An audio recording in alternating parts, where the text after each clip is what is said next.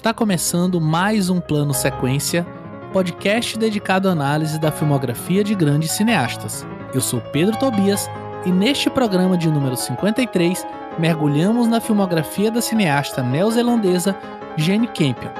Nesta gravação, discutimos os seguintes filmes: Um Anjo em Minha Mesa, de 1990, O Piano, de 93, Em Carne Viva, de 2003, Brilho de uma Paixão, de 2009 e Ataque dos Cães de 2021. Como sempre, nossas análises são feitas com spoilers, portanto fiquem atentos à minutagem de cada filme na descrição do programa. Caso esteja escutando no Spotify, participe da enquete e nos ajude a escolher a pauta dos próximos programas. Sem mais demora, pegue seu fone de ouvido, prepare o café e nos acompanhe nesta jornada, pois a partir de agora você está em um plano sequência.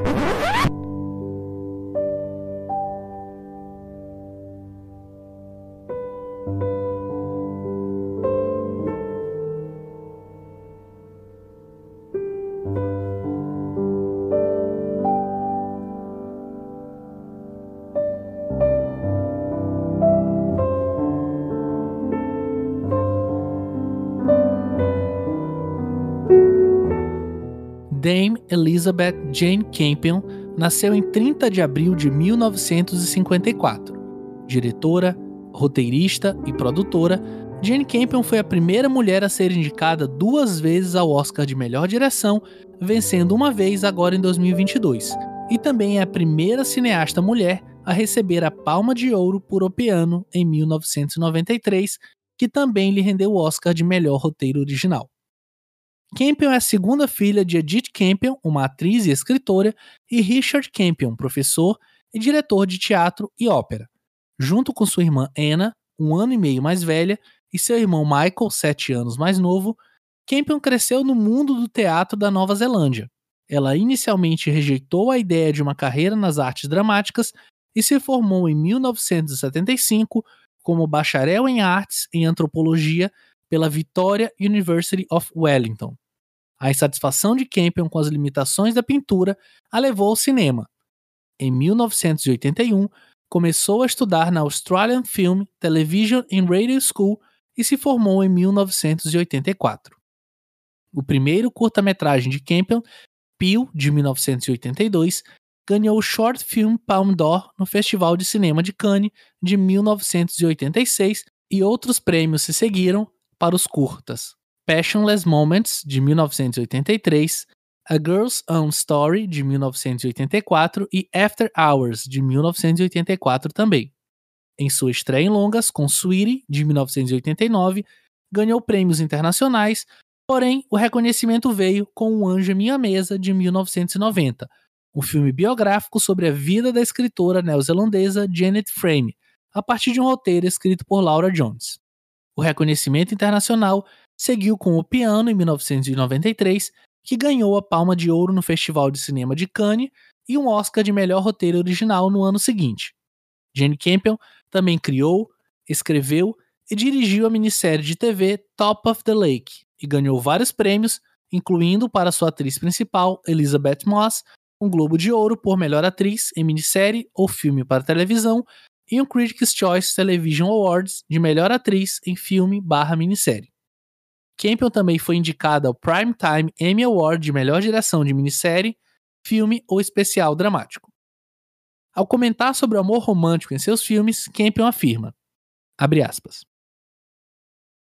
Acho que o impulso romântico está em todos nós, e que às vezes o vivemos por pouco tempo, mas isso não faz parte de uma forma sensata de viver. É um caminho heróico e geralmente termina perigosamente eu valorizo no sentido de que acredito ser um caminho de grande coragem. Também pode ser o caminho do imprudente e do compulsivo. Fecha aspas. Esse é o nosso podcast de número 53 e para falar desse cinema de romances perigosos de Jane Campion, estão aqui comigo a Marina Oliveira. E aí, Marina, tudo bem? Caraca, eu tô até emocionada. que bom ter o Pedro aqui de novo, né, rosteando o programa, de ter casa cheia com os nossos aqui do plano sequência, né? E tô bem animada, bem feliz para falar do cinema da Jane. É, tem esse esse burburinho da, do Oscar que ela venceu, né? Mas o cinema dela já é impactante, importante e digno de nota há muito tempo, né? Então eu acho que a gente vai ter muito muito a discutir, muito a conversar hoje. Eu tô, tô animada. Certamente, Marina. E aqui com a gente também o Fernando Machado. E aí, Fernando, tudo bem?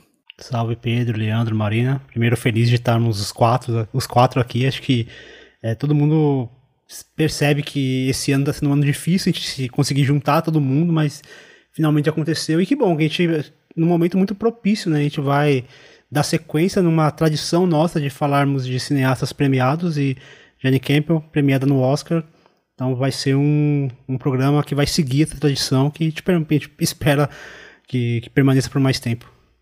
Aliás, e vale dizer que nenhum dos anos que a gente gravou sobre cineastas que ganharam melhor direção no Oscar, a gente fez isso depois da premiação, tá? A gente sempre decidiu antes e, é, obviamente, o cineasta ou a cineasta, no caso da Jean Campion, que a gente escolheu, que a gente já estava se preparando, acabou ganhando hein, o prêmio de melhor direção. Então não, não, tem, não tem clickbait aqui não, gente, é só coincidência. é, só prova que o, o plano de sequência tá pautando o Oscar já há bom tempo. Com certeza. E aqui com a gente também um membro da Academia de Ciências e Artes Cinematográficas de Hollywood, Leandro Luiz. E aí, Leandro, tudo bem? E aí, camarada? Não sei de onde você tirou essa não, mas vamos nessa. É só emoção hoje, hein? Vamos lá, Jane Campion. Acho que a primeira diretora, enfim, neozelandesa da nossa rede de, de diretores, né? Afinal de contas, já são 53 programas, né? Contando com esse. Estamos uh, aí, né? Tentando uh, dar um check aí nos países do mundo inteiro, né? Talvez um dia a gente chegue lá. A gente já Olha passou pela, pela Oceania? Acho Passou que não, com... né? Algum australiano, talvez? Não, o George Miller. George Miller, ah, de Austrália. Verdade, verdade. Pode crer. Mas, mas, mas, Nova Zelândia acho que ainda não, né? Nova Zelândia ainda não. Então, vamos fechar check, ali. Né? Mais um paizinho, check. Mas é isso, gente. Depois de quase 10 meses, a gente consegue reunir todo mundo. Né? Eu passei uma, uns bons programas fora, outros, o Leandro, a Marina, o Fernando, mas a gente tá aqui casa cheia para falar dessa grande cineasta e acho que a gente pode começar do começo, como é quanto mais aqui no programa, e falar como que a gente teve contato com o cinema dela e o que que ela representa é, pessoalmente para cada um de nós dentro da nossa relação com o cinema como um todo. Hum, o meu primeiro contato com ela, eu acho que muitos vão se identificar, foi com o piano, né? É, o piano, ele é de qual ano? 93. 93. Foi filmado um ano antes de eu nascer, né? Mas nessa vida de internet eu sempre lia, sempre ouvia falar desse filme como um filme feminista, um filme militante, um filme super forte. E aí eu fui lá na locadora mundial, né? E assisti o filme para saber o que que era desse burburinho todo, assim é, e deixando qualquer rótulo de lado, assim, foi um filme muito impactante para mim, assim. É, eu lembro que a parte estética, a parte visual e a música me impactou muito, assim. E depois de muitos anos agora revendo o filme, assim, é, tem tantas camadas, tantas coisas que a gente pode discutir, mas foi minha porta de entrada para o cinema dela, o piano. É, e eu acho que faz jus demais ao que representa o cinema dela como um todo, assim. E eu acho que desde então ela tem feito coisas incríveis e tem só refinado a linguagem dela, o estilo dela. É, mas comigo começou lá no piano mesmo.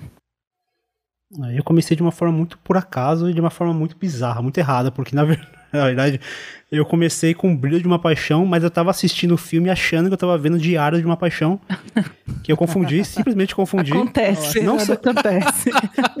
Não, e ah, eu não maravilhosa. Essa e eu não conf... já é minha história não, favorita. É, e eu não confundi apenas pelo título, mas pela capa. Do... Cara, a capa é parecida, tipo, o casal ali, naquele romance, aquela coisa melosa. E aí, mano, meti o filme. Tô lá assistindo o filme e eu falei, não tá parecendo a história que, eu, que o pessoal falava de Diário de uma Paixão. E foi. No final eu falei, ah, legalzinho, mas sei lá. Aí depois que eu me toquei, que eu assisti o filme errado. E aí eu falei, ah, beleza, ok. Aí eu falei, pô, vou ver o que, que mais tem nessa diretora. Aí eu vi lá o piano, falei, ah, vou assistir. Só que aí, cara, eu não sei exatamente o porquê. Toda vez que eu ia assistir o piano, eu falava, eu deixava pra, pra ver outra coisa. E fui. Quando eu fui assistir o piano, eu assisti a pianista. Ah, Errado não, de Fernando, novo. Tá difícil. Mas, Gente, é Fernando, é e aí, o que, que Ô, mas o que, que é melhor? Eu tenho uma pergunta. Quantos filmes mais da nossa pauta você já viu desse jeito? Assim, você não vários. viu no caso desse jeito, né? Cara, vários, vários. Eu vejo o filme achando que é um filme e, de repente era outro. E aí a pianista, é, o piano eu confundia com o pianista, eu via. E aí depois que eu me toquei, eu falei, não, eu vi filme errado, cara. E aí o piano, o piano eu fui ver agora pra pauta. Então, tipo, o filme mais famoso, mais famoso do Camp eu fui ver Fernando, agora. Você viu mesmo o piano ou você viu o Professora de Piano, que é um terceiro filme? Pô, agora você ficou, agora você me deixou meio bolado. Pior que tem, né? Ô, Fernando, Não, mas, mas o que, que você achou melhor? O Brilho de uma Paixão ou o Diário de uma Paixão? Nossa, se ele te der essa resposta é, errada. Se você responder errado, a gente Você te, só te tem uma resposta possível, hein? É. Cara, eu vou falar coisa pra vocês. Eu não assisti Diário de uma Paixão até hoje. Ah, não tá, não tá errado, não. Ah. Não, eu assisti só o Brilho de uma Paixão. Achando que era diário, e diário ficou pra trás. então... Entendeu? Oh, mas o diário é muito bom, viu? Só quero dizer pros haters aí de plantão ah, que é não, é muito bom. Pedro. Ó, um dia que a gente fizer um programa Nossa, sobre a família Caçavetes, a gente conversa.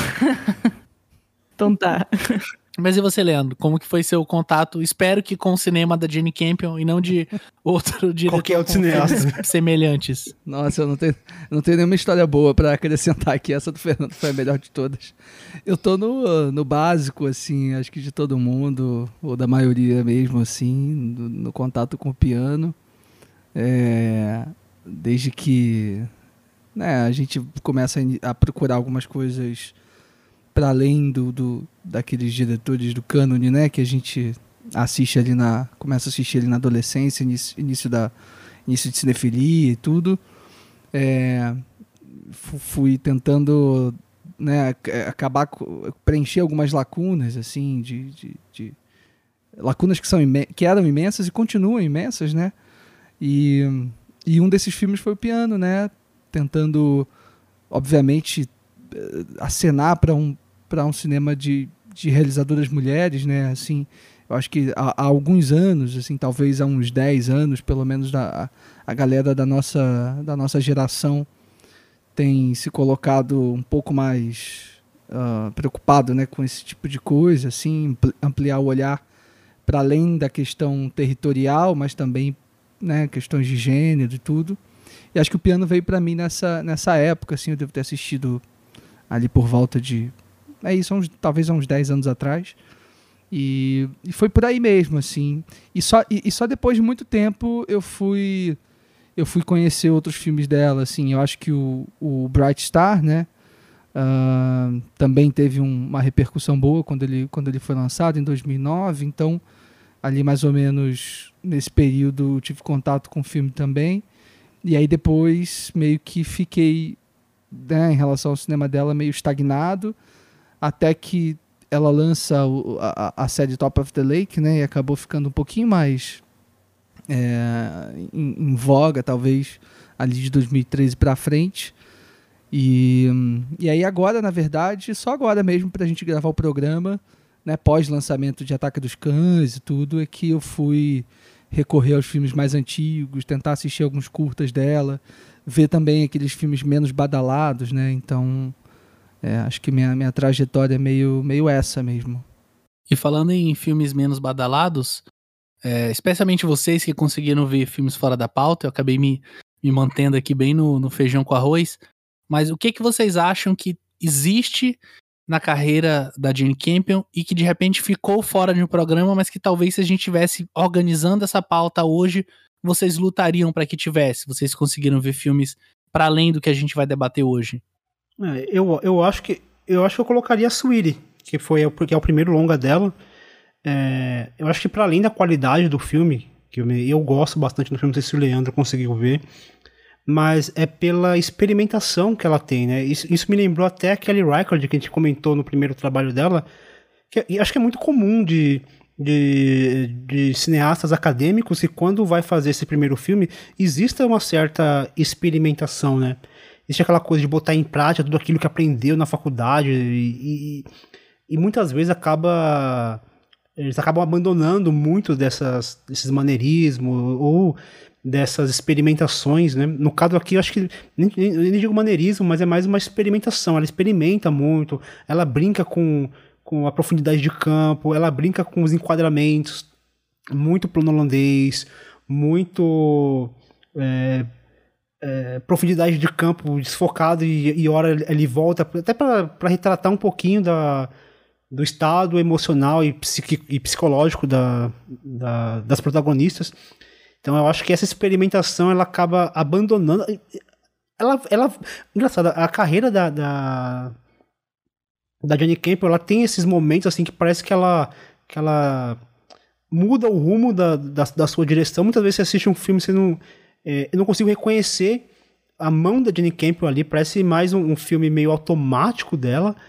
É, ainda que exista ali um todo, um todo um entorno, né? Isso que ela fala sobre esses romances perigosos, isso tá permeando, mas a direção mesmo, é, ela muitas vezes você assiste um filme não, não reconhece muito da, da, da, cineasta, e aí depois ela volta, por exemplo, ela retorna aqui com, com Ataque dos Cães, que tem todas as características do, dos melhores filmes da, da, da cineasta, então eu colocaria a Suíri por conta disso, por conta dessa, dessa experimentação que ela acaba abandonando ali é, por, um, por uma linguagem um pouco mais, mais sofisticada, um pouco mais contemplativa e ela perde um pouco, ela não, na verdade ela abandona um pouco essa, essa dinâmica, essas brincadeiras, esses diferentes enquadramentos para trazer um, uma, uma linguagem até meio videoclíptica para essa primeira obra dela é que ela acaba não seguindo nos demais filmes. É, ô Fernando, eu sinto isso também muito, porque eh, não sei se ela para completamente, certamente ela refina um pouco. Diminui, né? A obra dela e, e, e, e começa a apontar para outros caminhos, mas eu sinto ecos disso é, em alguns filmes posteriores ao Suiri. Por exemplo, tem um filme que ela faz em 99, um filme bastante controverso que eu assisti agora e que talvez uh, ele seja importante para entender algumas, alguns percursos, né? Percursos e percalços que a, que a Jane Campbell tomou ao longo dos anos é o Holy Smoke, um filme de 99 com a Kate Winslet e com Harvey Keitel. A, a tradução aqui no Brasil ficou Fogo Sagrado. Um, né, Kate Winslet no auge, né, logo pós-Titanic e tudo. E é um filme também muito que, que, que talvez remeta um pouco a isso que você está falando do Suíri, o Fernando, né? Uma, uma proposta kit muito muito presente, assim, tanto na, na trama quanto no estilo, e que também é muito controverso, assim, né? Traz personagens absolutamente estranhos e e, e, e né? e, e o encadeamento de, de, de, de, de, de trama também não exatamente muito comum. Mas eu acho que ela, ela acaba tendo essa, essa abordagem de forma. Talvez em, em, em, em, alguns lampejos, né? Em todos os filmes, né? Ela tem um humor muito característico, né? Tem uma, um jeito de lidar com as coisas com, com uma graça, assim, com, com, com, com um jeito ao mesmo tempo leve e ao mesmo tempo tratando de, de situações muito pesadas, né? O próprio Um Anjo em Minha Mesa tem isso, Piano tem isso. A série Top of the Lake tem isso. Eu comecei a assistir ela agora para gravar aqui o programa. Eu queria ter visto pelo menos a primeira temporada toda, mas não consegui ver só os primeiros episódios.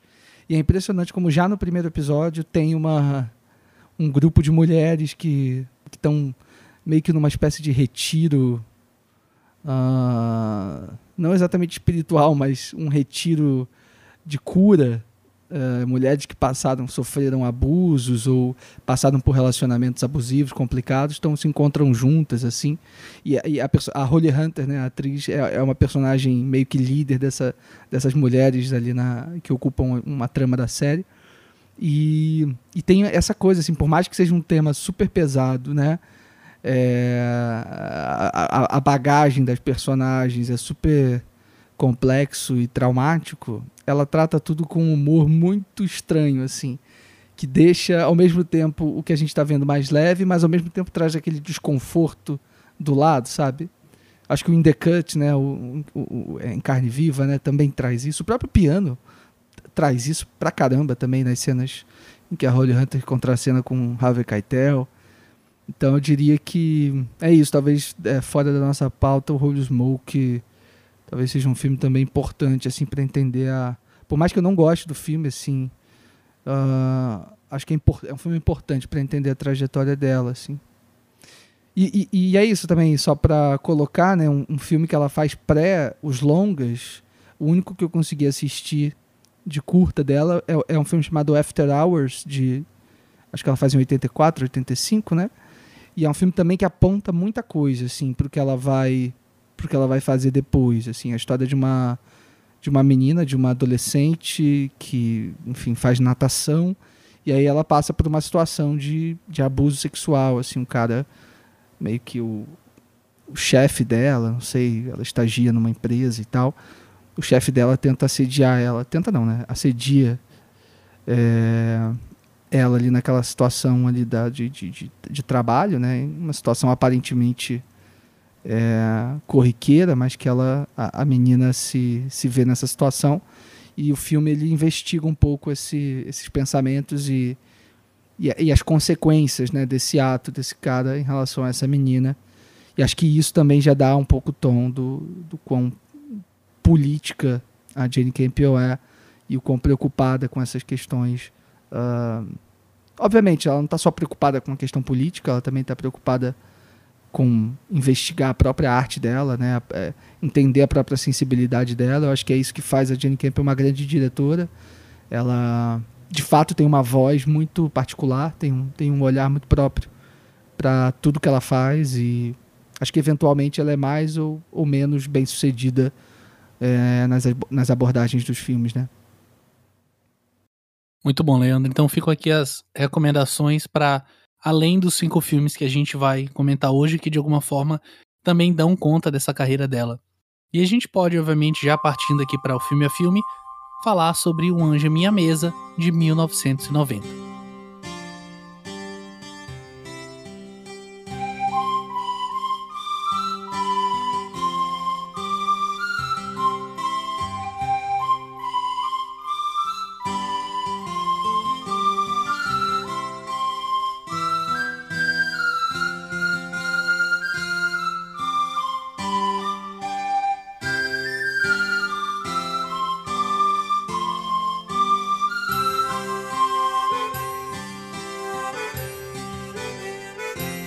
Baseado na vida da autora Janet Frame, desde sua infância pobre e angustiante quando foi diagnosticada erroneamente com esquizofrenia e tratada com eletrochoques, até seu sucesso mundial. E eu queria começar, para a gente entrar o debate né, sobre o filme, perguntando se você já tinha ouvido falar da, da autora antes de ver Um Anjo em Minha Mesa. E, enfim, caso positivo, como que foi né, ver o filme para vocês? E caso negativo, da mesma forma, né? Como foi descobrir essa autora através do olhar da Jane Campion, e aí ela vai pegar uma, uma autora que é sua conterrânea, porque até uma, uma coisa interessante de ver ela trazendo essa autora que é muito famosa na, na Nova Zelândia, mas apresentando ela ao mundo através desse filme aqui. Ah. Eu, não, eu não conhecia. É, eu também eu não conhecia. Tive, tive contato imediatamente assistindo ao filme, mas assim, é impressionante, né? A gente sai do filme querendo ler tudo da, é, da fascinante. De, de Janet Frame, né? É muito fascinante mesmo. Você tinha já, já tinha lido, Marina? Não, e tipo assim, eu acho que pra gente, pro brasileiro, literatura inglesa, de língua inglesa, né? É... Chega com um pouco mais de dificuldade, assim. Fora Shakespeare. É, a gente tem pouquíssimo gente tem acesso, né? Esse tipo acesso, de é. literatura. É. Eu tenho alguns livros aqui que eu ainda não consegui ler, assim, mas pensando na nossa educação de base, a gente fica mais nos nossos autores nacionais mesmo, assim, né? Que são meio que obrigatórios, né? Que a gente deve ler, e autores é, luso, né? Tipo assim, um Luiz de Camões, um poema mais épico, mas é, eu acho que é mais por essa barreira linguística mesmo. É, a gente não tem muito acesso, mas assim, mesma coisa com, com o Leandro, eu acho que o trabalho é tão bem feito no filme é, que é fascinante, assim. E eu acho, e eu atribuo isso muito ao roteiro que ela escreveu em conjunto, né?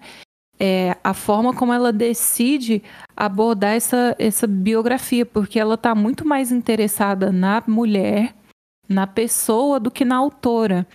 Então a gente, ela, ela constrói é, a imagem dessa mulher que é muito complexa, muito interessante e como toda a vivência dela, tudo que ela passou, reflete na obra que ela que ela escreveu. Mas a obra dela em si não é citada durante o filme, assim, tem um título ou outro, mas você não tem citações do que ela escreveu. É, a gente não sabe nem muito sobre o teor daquilo que ela escreveu. É como se fosse um, um pano de fundo para entender a pessoa que ela foi, que ela é. Não sei se ela está viva ainda. Mas eu acho que essa abordagem que ela toma de pegar essa autobiografia é, e adaptar da forma como foram escritos os livros, né, em três partes, de uma forma super fluida, onde os acontecimentos ali do dia a dia da, da, da escritora, assim, são quase que acidentais, sabe? Ela não força o drama, ela não força coisas espetaculares acontecendo, mas é tão fluido, é tão acidental assim, que a gente se envolve, se interessa e a partir da, da, da imagem da pessoa que é formada, a gente fica interessado em saber sobre a obra dela, né? Pelo menos comigo foi assim. Vale ressaltar que é um filme produzido para TV, né, ali na, na, década de 90, e apesar dele se chamar Um Anjo Minha Mesa, esse é o nome da, de uma das partes, né, da autobiografia livro, da Janet né? Que é dividida em três partes, né, Para a Terra do Ser, que é onde fala sobre a infância dela, Um Anjo Minha Mesa, que é a fase adulta, e a gente teria a terceira fase, que seria o enviado da Cidade dos Espelhos, para mostrar um pouco sobre como foi esse percurso literário dela, né, e apesar da Jane Campbell ter mantido essa estrutura de três partes, mas ela brinca muito com esses tempos, ela vai e volta, ela tenta não se manter muito linear a essa divisão, até por isso o próprio nome do filme, né? Um Anjo em Minha Mesa. Aliás, alguém, alguém entendeu, porque assim, eu tentei procurar se era algum, sei lá, algum. É, sei lá, alguma gíria, alguma expressão idiomática, tipo, an angel at my table, se é algum, sei lá, alguma expressão, porque eu não consegui entender o, esse título, né? deve ter, alguma, deve ter algum significado, um anjo em minha mesa, não sei, mas, é, não sei se, se alguém conseguiu achar alguma coisa, mas eu não achei, mas eu achei curioso esse título. Também não achei. É, eu tentei achar esse significado, também fiquei pensando que seria, né? Mas eu acho que deve ser alguma citação direta do livro, deve ter algum capítulo, é, alguma coisa é, assim. Talvez, é, talvez no livro. Não ficou muito é, claro. Posso saber. É porque assim, é curioso, porque diferentemente do Brilho de uma Paixão, aqui eu, eu a Jenny Campion tá. Não que ela não seja impor, A obra não, não tá se importando tanto, ou, ou não foca. É, o registro dela não foca a direção na obra da, da Netframe e mais nas relações dela. E aí o, o que sustenta esse filme, o que faz esse filme para mim? Eu querer ir atrás da, da obra, eu, eu querer conhecer um pouquinho mais sobre a, a Janet, é a atuação da, da Carrie Fox, que faz a Janet adulta, e da Alexia Kogi, que faz ela jovem, porque é o carisma Todas puro. as atrizes eu, são ótimas, né? É, e o que eu acho mais fantástico é que, assim, seria muito fácil a Johnny Caple pegar esses, essas personagens não convencionais e usar como, como objeto de ou de, de zombaria de drama ou apenas como é, ou apenas um, um objeto de sofrimento por conta de, da personagem não ser magra, por conta da, do cabelo. E não, isso daí não é um, não é um fator decisivo para a história. Eu, eu achei isso muito legal. Tanto que eu peguei, quando eu, quando eu fui ver esse filme, a primeira sinopse que eu vi eu, eu, eu fiquei até tipo, muito incomodado com a sinopse que na sinopse colocava é, jovem gorda. Oi? Tal, tal, tal. Aí eu, que isso? Mas, cara, isso não faz o menor sentido, porque a história não. Isso não é relevante a pra história. É, é, literalmente essa mesmo, cara. Não é? É não, bizarro, e, cara, e se fosse o contrário, não, não existiria. Tipo, jovem magra. É, eu fiquei mega filme, porque isso daí não vai da questão. E aí, quando eu fui ver o filme, eu fiquei, eu fiquei mais assustado ainda com essa, com essa sinopse horrorosa. E, e porque o filme, não, em momento algum, isso, isso é relevante para a história. E isso é fascinante. Porque seria, seria muito fácil. Geralmente, quando você vê uma criança gorda fazendo um filme que, que é um drama, ah, lá vai, bullying, uhum, ah, dificuldade de, de aceitação.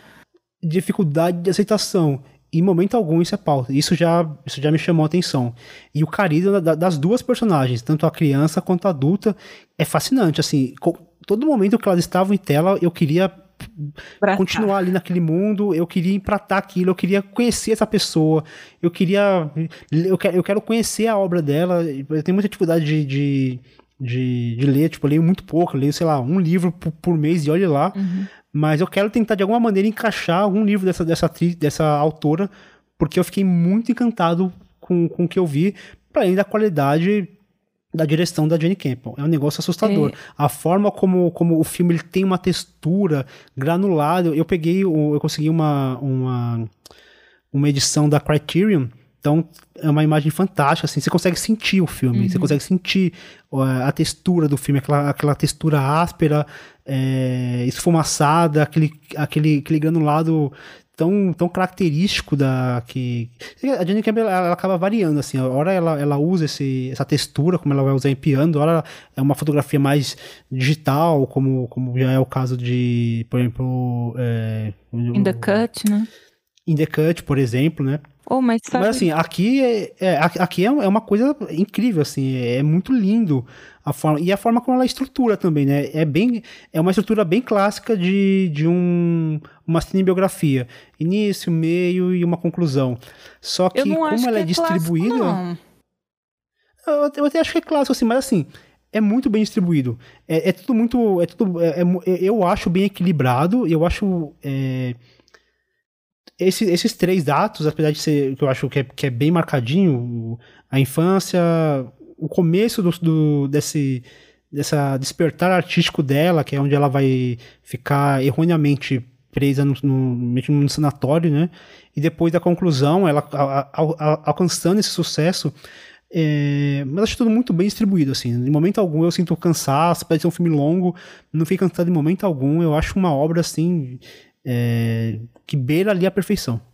Sabe, é, eu estava aqui pensando que o que o que desperta esse interesse na, na obra dela, para mim, é que a forma como, como a Jane filma e como o, o diretor de fotografia usa as cores, é, o enquadramento, toda essa parte visual do filme é meio que o nosso olhar testemunhando, quase que em tempo real, o processo criativo.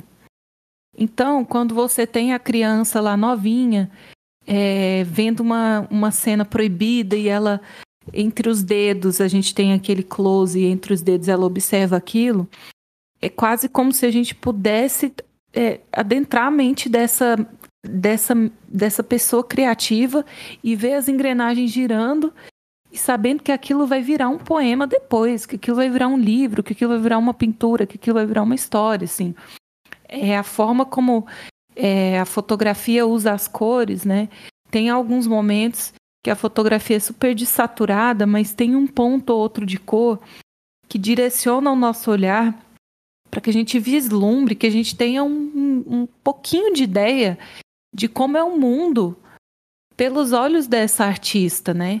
Como ela consegue ver beleza e pontos de cor e pontos de luz nos cenários mais inóspitos, absurdos, e como essa fotografia vai mudando de acordo com o estado de espírito dela também, né? Quando ela está no manicômio, quando ela tem o desabrochar da vida sexual ali na, na Espanha, são paletas de cores diferentes, mas é, eu acho que o filme, ele, é, o roteiro, ele faz esse processo tão bem de criar essa identificação com a artista, colocar a gente 100% no ponto de vista dela, que é como se você tivesse testemunhando esse processo criativo. O momento em que ela vê uma situação que ela é, testemunha alguma imagem, um som, alguma coisa, e aquilo entra na cabeça dela e vai se transformando, e vai se transformando, e no final do processo aquilo vira arte, sabe? Então, acho que entender essa sensibilidade do artista é o que me faz querer conhecer a obra dela. Tem uma, tem uma, uma frase de um texto que, inclusive, eu vou deixar no, no post desse episódio, que eu acho que é um texto muito bom, falando muito mais sobre a Janet Frame do que sobre o filme da Jane Campion, que ele diz que a autobiografia de Frame levanta questões sobre se a sobrevivência de um corpo não normativo numa sociedade conservadora é possível sem a destruição das energias criativas desse mesmo corpo. Eu acho que isso que você falou, Marina, tá muito nesse sentido de como a forma como ela não só é enxergada, mas se enxerga também pelos olhos dessa sociedade e obviamente como a Campion retrata isso aqui no filme, isso interfere diretamente na criatividade, na forma como as obras dela vão se apresentar.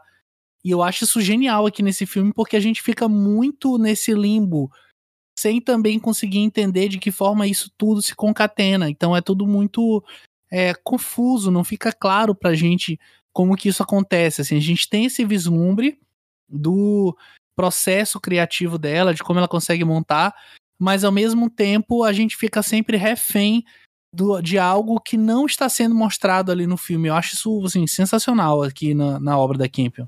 É, e eu acho que ah, isso tudo funciona muito, assim, porque, como vocês falaram, a gente tem três atrizes muito incríveis, né, trabalhando, e, e, acho que mais do que isso, né, acho que não basta você ter bons atores, assim, você precisa de fato de alguém que, que consiga amalgamar, né, todas essas ideias múltiplas e, e essas personalidades e, e, visões né, sobre uma mesma personagem, no caso, uma mesma pessoa, e fazer as coisas funcionarem. Né? Eu acho que a Jenny, a Campion é uma, é uma diretora muito reconhecida pelo, pelo seu trabalho com, com os atores, né, com o seu elenco, e aqui ela certamente faz isso muito bem, né, com a Alexia Keogh, a Karen Ferguson e a Carrie Fox, né, que fazem as, as três uh, as três Janet Frames em três momentos diferentes. E eu acho que O Anjo em Minha Mesa é um filme de grandes tragédias e pequenas alegrias, né? É, a gente já começa o filme tendo, né, com a personagem nos dando a informação de que ela vai perder dois irmãos, né? E, e a gente de fato vê isso acontecendo ao longo do filme. A gente vê muita coisa é, bizarra acontecendo com essa personagem, né? Todos esses anos que ela fica trancafiada num, num, num hospital psiquiátrico, né? Numa época em que a luta antimanicomial nem nem estava perto de existir, né? No momento em que o tratamento, né? Dessa dessas pessoas que essas pessoas tinham nesses lugares era absolutamente desumano é... Não, quando eles citam lobotomia, assim, eu já fiquei desesperada, achando que eles iam é, fazer não... uma lobotomia nela. E não só a, a, o tratamento que elas tinham, mas a, o, próprio, o próprio conceito, né, do que era uma pessoa com algum transtorno psicológico, né, assim. A, a nossa protagonista aqui no filme, a Janet Frame, ela não tinha absolutamente nada, né, ela não tinha nenhum tipo de, de, de questão Talvez alguma ansiedade pra, pra social, né? sabe? Sim, mas imagina algo. Mas algo quem não que... tem, né? é, exato. E, e, eu acho que assim, essa, é, é, essa abordagem da Campion, eu acho que é muito, é muito feliz, assim, de, de, de ao mesmo tempo, né, de estar tá lidando aí com essas grandes tragédias, ela também se dedicar ao contato com essa com essas pequenas alegrias dessa personagem, né? Porque o filme ele não, ele não nos nega é, o contato com os momentos de êxito, de felicidade dessa personagem, mesmo esparsos, né? E eu acho que tem, tem um fator interessante também, que acho que conecta um pouco, mesmo de forma meio abstrata com isso que o Pedro acabou de falar, que eu achei incrível. Eu concordo absolutamente que de fato essa, essa, essa é uma relação imperativa para o filme, né? essa questão do corpo e, e da, aceitação, da autoaceitação e da aceitação externa. Eu acho que também, de alguma maneira, dá para a gente pensar no contexto de produção desse filme. Né? A Campbell ela afirma que se ela não, já, se ela não tivesse já em pré-produção né, do Um Anjo em Minha Mesa, na ocasião que o Sweetie, né, o, o, o longa dela anterior, começou a receber as primeiras críticas, que não foram nada boas, ela diz que não teria seguido em frente, assim, de tão abalada que ela ficou emocionalmente com a recepção do filme anterior. Então, e, e a Campbell ela sofreu disso por, por, por, em vários momentos da carreira, né?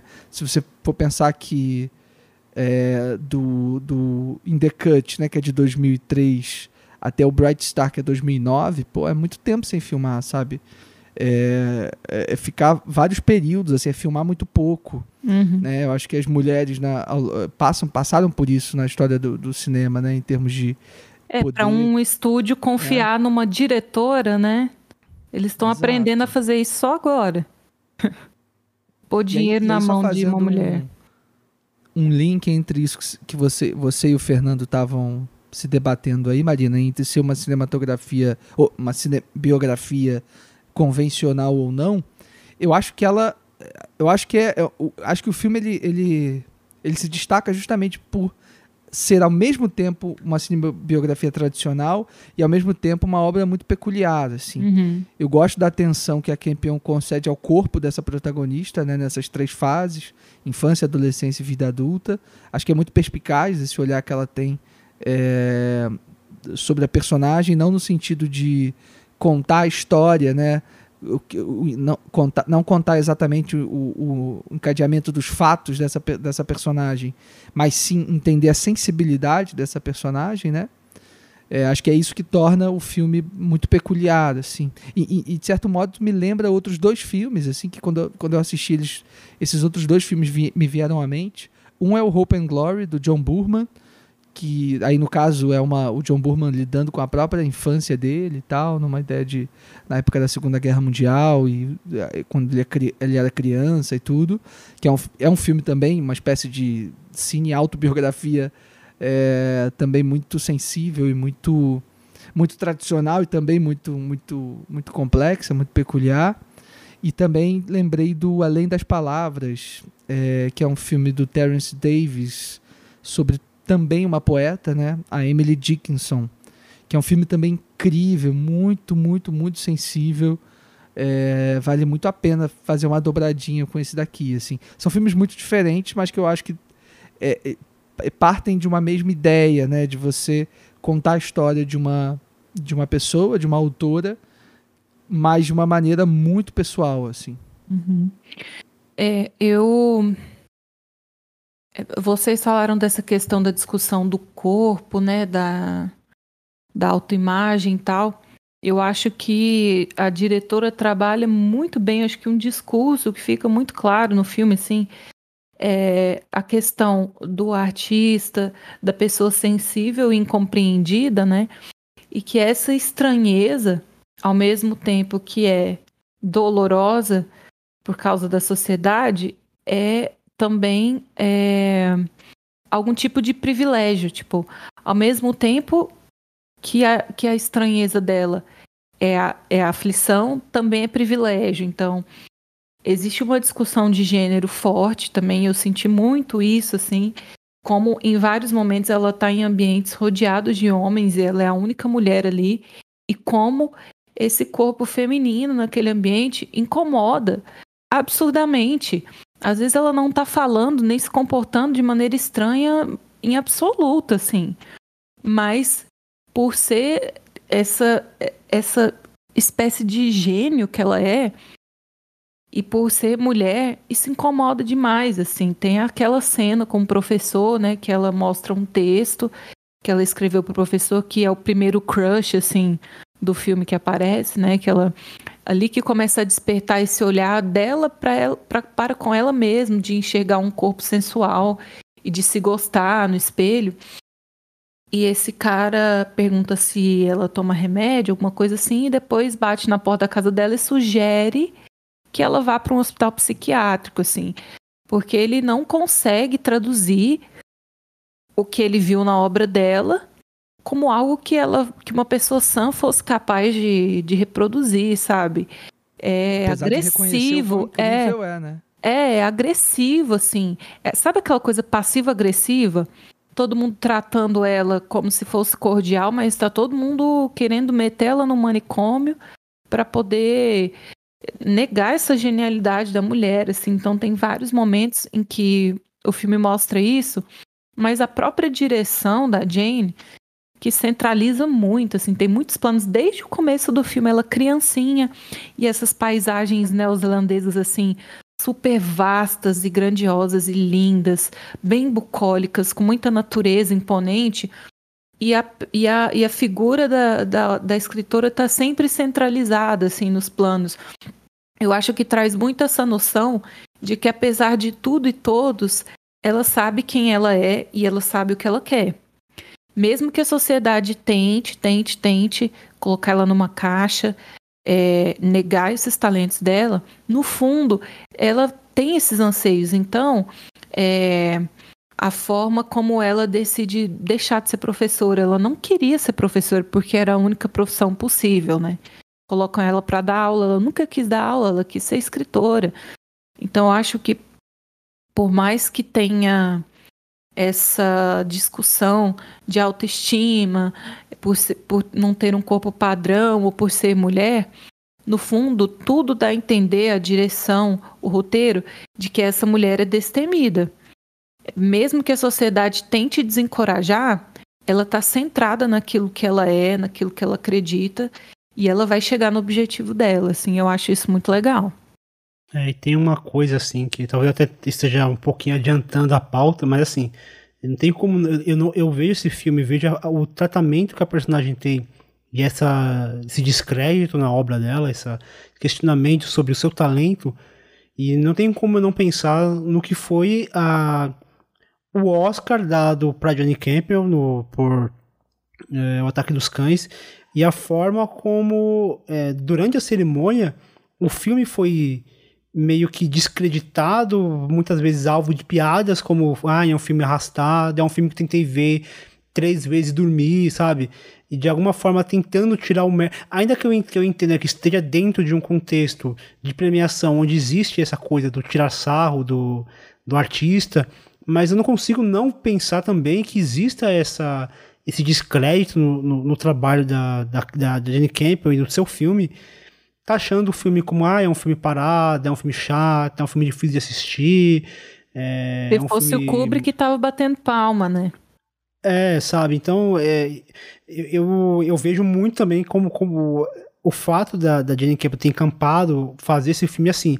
É o segundo filme da, da, da diretora, já com essa. Ainda que seja um, um projeto para TV, eu acho que o filme ficou muito, se tornou muito grande, apesar de não ser um filme tão popular quanto é outros filmes, até outros filmes que não têm a mesma qualidade, mas eu acho que é um trabalho muito maduro, eu acho que é um trabalho que conversa muito com os últimos filmes da, da diretora também, né? De, depois ela ter uma, ela mudar um pouco, ela ter essa, ela, ela, muda bastante o foco dos seus filmes, a forma como ela, como ela dirige e a linguagem que ela utiliza em seus filmes. Eu acho que essa essa resiliência, essa coisa do herói em comum, da heroína em comum, da, hero, da heroína improvável, a heroína que, que vai contra os padrões, é, principalmente os padrões hollywoodianos, eu acho que tá presente aqui, acho que acaba reverberando em outras, em outras obras dela, e eu acho que acaba reverberando a própria Jenny Campbell também, né, porque ela é uma diretora que também sai do mundinho comum das diretoras americanas, né, ainda que seja é, muito inserida nesse contexto hollywoodiano que a gente pode então partir para o próximo filme da pauta, que ela vai fazer três anos depois, em 93, O Piano.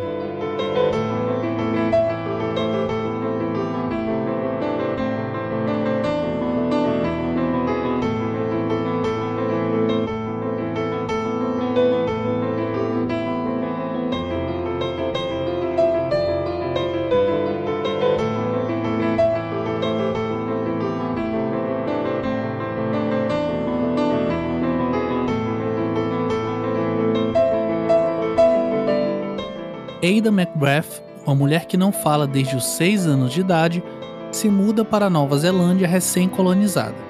Na companhia da filha, ela conhece seu futuro marido com o qual não simpatiza. Para piorar a situação, o noivo recusa-se a transportar o piano de Ada, que é sua maior paixão. Porém, o administrador local George Baines, imediatamente interessado na mulher, adquire o instrumento e promete devolvê-lo caso ela lhe ensinasse a tocá-lo. Com o tempo, as tais aulas de piano vão se tornando encontros sexuais e os dois acabam descobrindo o verdadeiro amor. E aí, o que vocês têm a me dizer sobre esse segundo filme aqui da pauta? jovem clássico. é, não tão jovem mais, né? Mas é um filme que já nasceu com cara de clássico, né? Tem tantos elementos assim impactantes, mas para mim esse filme traduz muito uma conversa sobre sensibilidade, assim, e não só sobre sensibilidade artística, assim. Tem muito disso, né? Acho que a Jane ela gosta muito de trazer a figura do artista para essa discussão, né, sobre sensibilidade, incompreensão e deslocamento e tal. Mas eu acho que aqui é num, num, macro assim, como a falta de sensibilidade e de olhar empático de uma pessoa para com a outra é, pode mudar totalmente o rumo da história, né? Assim, então, é, desde o marido que simplesmente esquece de buscar a, a, mulher na praia que viajou não sei quantos dias de barco e ela fica um dia dormindo lá na praia porque ele atrasou para buscá-la e tal. É até o fato dele não perceber que o piano era importante para ela. Então eu acho que a história se move é, através dessa, dessa liga, né? É, quem consegue se aproximar mais, de maneira mais sensível do outro, consegue seguir com a história. Então, é, por isso que a gente acaba aceitando Baines como um, um par romântico possível, né, para nossa heroína, para nossa protagonista, assim, porque num ambiente tão inóspito, tão selvagem quanto a Nova Zelândia, sei lá, do século XIX, é, de repente tem um, um cara meio maori, meio indígena, que consegue perceber que aquela mulher dá importância para um piano, ele automaticamente já se torna um possível candidato amoroso para ela, assim. Eu acho que isso é uma discussão do filme também. Quando quando o cenário, quando o contexto é tão duro, tão difícil, o mínimo é, de sutileza, de, de carinho, de, de sensibilidade já já é o suficiente para aquela mulher, assim. Mas, enfim, só para começar a discussão, eu acho que é um filme que fala muito sobre a sensibilidade humana e como isso move relacionamentos e atitudes e, e tudo mais. É, foi até bom a Marina ter começado esse papo, porque o que eu senti é, depois, depois lendo um pouquinho sobre, sobre o filme, sobre a repercussão, é, muitas mulheres se sentindo muito incomodadas com a forma como esse romance se deu, principalmente no começo. E eu até queria é, começar ouvindo a Marina, porque, assim, eu entendo minha visão é, totalmente é, sem meu lugar de fala, mas o que eu entendo é que existe uma retratação de um homem bruto, de um homem que, que tentou de todas as maneiras é, comprar a comprar a atração, comprar o comprar a, a personagem ali para ter relação com ele. Só que isso não, para mim, isso não tira o mérito do filme de estar tá, tá retratando, porque não vejo o filme, sei lá, é, romantizando isso, porque acho que, é, igual a Marina falou, era, um, era uma situação um, tão dura, um retrato tão duro, tão pesado, que eu acho que, que, focar somente nisso, ainda que isso faça parte do filme, acho que tem toda a sutileza no filme. A forma como ela se expressa através da música, eu acho que tem, tem muito dessa, dessa coisa do, do transmitir o que você sente pela arte, tanto que o, o filme não, não deixa claro o que aconteceu com ela para ela parar de falar. Só que ela não, isso não faz dela uma pessoa incomunicável. É, o filme não, não, mostra que ela tem dificuldade de comunicação. As pessoas têm dificuldade de, de entender o que ela o que ela está dizendo. Apesar do, do Benny ser talvez a pessoa ali que mais conseguiu entender o que ela quer dizer. Mesmo a filha dela, a gente tá falando de uma criança ali, né? É, interpretada pela Ana Paquin. É, em certo momento ela tem dificuldade de entender, até por ser uma criança, mas o Ben ele tem essa, ele consegue entender a personagem através da música. Eu acho que isso é mais importante do que uma relação que começa de uma maneira muito torta e o próprio personagem mesmo entrega que, ele, que a forma como ele, ele, ele abordou a personagem não é a forma correta e de alguma maneira ele tenta ali se admir e tudo. É, mas eu acho que é, eu acabo não focando muito minha atenção nisso e vejo outras outras é, eu acabo direcionando o meu olhar para outros elementos dentro dessa história, né? A relação abusiva com o marido dela, a relação conflituosa com a filha dela. E para mim é a parte mais importante, a relação dela consigo própria. Em momento algum ela se, ela se nega, ela se, se coloca numa posição de.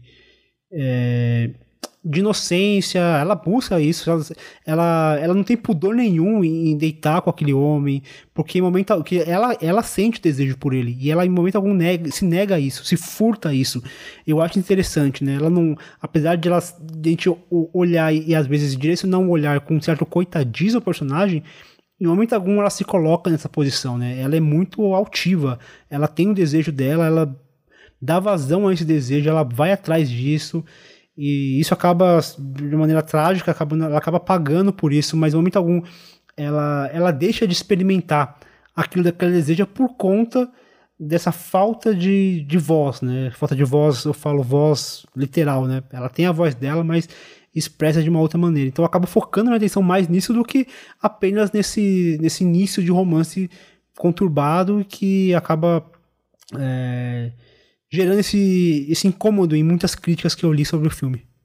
É, eu acho que um retrato de época bem feito assim pelo filme é que a relação é, do casamento homem mulher era uma relação de posse mesmo.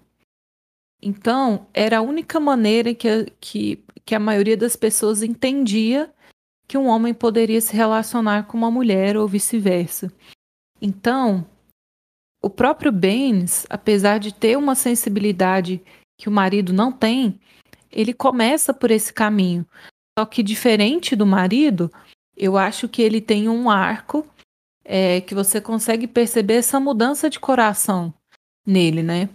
Ele, ele tenta é, se aproximar dessa mulher pelos meios convencionais, né? Barganhando, tentando comprar através do sexo, através da, da extorsão. E quando ele percebe que ele pode ter é, o físico, mas ele não pode ter o sentimental dessa forma, né? Ele, ele se arrepende, pelo menos parece que se arrepende e muda, assim. E é o que faz a contraposição com o marido dela, né? Que apesar de tudo, o cara não muda. Ele continua sendo um idiota, um babaca, né? E, e faz o que faz com a mulher, traumatiza a filha da mulher, assim, é um, show de horrores. Então, eu acho que o filme estabelece bem, assim, o roteiro estabelece bem que pelo período histórico, a, a, a forma como as coisas eram conduzidas na época era assim. O homem achava que a mulher era uma propriedade e que ela tinha que não precisava ter nenhum tipo de amizade ou relacionamento com ela e que ela tinha que ter demonstrar afeto e gratidão simplesmente por ele colocar um, um, um, anel no dedo dela e um teto sobre a cabeça, né? E aí que entra essa personagem mais uma vez da Jane, né? Que é essa heroína que, apesar de tudo e todos, tem muito claro na própria cabeça e no coração aquilo que ela, a forma como ela se enxerga é aquilo que ela quer, onde ela quer chegar, o que ela quer conquistar e tal. Então, é incômodo mesmo. Não tem. Acho que a maioria das mulheres que assistir vai achar incômodo essa, esse primeiro approach, né? Dela com, com, o, com o interesse amoroso ali, dele comprando o, o afeto dela com, com o piano, né? Mas eu acho que o filme estabelece bem essa, essa evolução do personagem.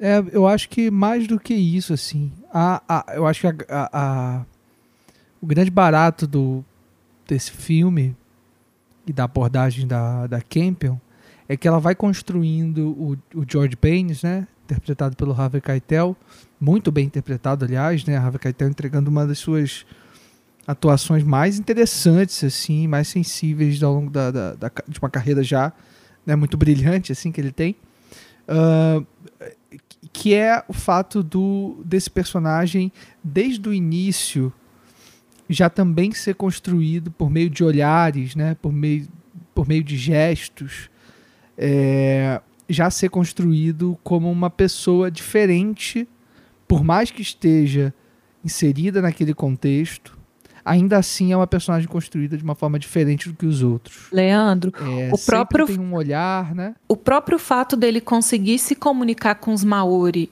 e o patrão não conseguir já estabelece essa diferença de, de, de pensamento entre os dois, né? E já, é uma, e já é uma conexão de empatia não só com a, com a Eida, mas também com a gente, né? Com o público. Porque a gente também, enfim, a grande maioria é, dos espectadores do piano são pessoas que não têm muito contato com a cultura maori, a priori, né? Então a gente também precisa de uma espécie de mediação. E acho que é esse personagem que também faz esse papel. E aí, já de antemão, a gente já tem uma identificação com ele. E é, é isso que torna tão duro, tão trágico o que acontece entre os dois, né? E é por isso que funciona também a partir do momento em que as coisas vão virando um pouco. Eu acho que te- tem uma coisa que o Fernando falou que eu acho muito boa de, de, de marcar, que é essa. que é a inteligência da Campion em tratar da voz dessa personagem justamente dessa voz interior, né? O filme ele é entrecortado por vários monólogos, né, da personagem que nos colocam em contato direto ou indiretamente com o passado dela e com as coisas que ela que ela entende do mundo, né? Não exatamente descrevem o que ela está sentindo, até porque isso eu acho que a gente vai descobrindo na, na relação que ela tem com os outros personagens. Isso é um. Acho que é uma, um, um grande acerto também do roteiro, né? Não usar essa narração em voice-over é, para descrever esses sentimentos ou facilitar a forma como o espectador se conecta com essa personagem, com as ações dela, né? Mas sim dar, dar o contexto, né? Dar uma base para que a gente construa junto essa personagem. E eu acho que a, a, Jane Campion também foge a qualquer custo das generalizações, assim, tal qual o diabo foge da cruz, assim, ela não quer entender esses personagens como é, generalizações, ela está construindo pessoas muito únicas e, e as ações dessas pessoas, consequentemente, também vão ser únicas e a gente não pode é, querer culpá-las, né, querer apontar o dedo para elas. É, e tem uma coisa que a própria Jenny Campion ela, ela fala muito sobre isso, porque ela, ela fala que ela não gosta de, de ser taxada como feminista e ela não gosta de discursar sobre isso. E aí eu, eu, eu separo a parte, a, deixo a parte a, a questão de se ela é feminista ou não, e sim a parte do discurso e da fala. Porque pra mim a personagem da, da Holly Hunter aqui, a Eira, Pra mim, eu vendo o filme, eu sinto que ela opta por parar de falar. Ela opta por parar de falar porque a opção dela é falar através da arte. E eu vejo a Jenny Campbell muito nesse, muito nesse caminho, de falar através da arte. Ela pode ela pode dizer que ela não é feminista, ela pode pregar isso, ela pode discursar isso. Só que o, o cinema dela vai pra, pra. discursa no lugar dela. É como se ela falasse aquilo que ela o, que ela fala que ela não, não quer discursar, ela não quer servir de palanque para isso, mas os seus filmes comunicam isso, né? Os seus filmes falam sobre isso. Falam sobre essa essa mulher, sobre essa sobre como existe um como o patriarcado ele é prejudicial para essas mulheres, como isso oprime. E ela não apenas coloca essas mulheres nessa posição de vítima, como ela, ela empodera essas mulheres. Todos os filmes de Jenny Campion tem uma mulher que, de alguma forma, por méritos dela, por luta dela, por, por uma resiliência própria delas, elas se livram de alguma forma, de algum tipo de opressão. Seja Na uma verdade- opressão artística. Pode ir lá, Marina. Na verdade, na maioria dos filmes dela são as personagens femininas que movimentam a história, né? Ah, Que movimento, aí, É. mesmo aqueles, ah, mesmo a gente pensar em, em Ataque dos, dos Cães, onde o protagonista é masculino, mas quem movimenta a história é uma mulher. É, né? quem tirou a É. coisa do eixo foi uma mulher, assim. É, É, e eu gosto de gente assim que ao invés de ficar fazendo textão no Twitter, faz, né? Através das ações a pessoa mostra o ponto de vista dela, né? É, e eu acho que a gente não comentou assim, mas o a própria, o próprio país, né, a Nova Zelândia, eu sinto que ela tem um carinho muito grande pelo país dela. Ele é retratado como uma espécie de prisão para personagem, né? Tanto é que quando ela, enfim, consegue ficar com o homem que ela gosta e a música, que por tanto tempo foi a voz e foi o refúgio dela para não ter que se relacionar com outras pessoas, para não ter que sofrer, para não ter que lidar com coisas chatas, é, ela quase vai embora para o fundo do mar junto com o piano, né? E ela decide deixar isso para trás, assim. É uma evolução da personagem, né? Eu não preciso, eu posso continuar tendo a arte para me comunicar, mas essa não precisa mais ser minha única válvula de escape e eu não preciso me prender nesse universo.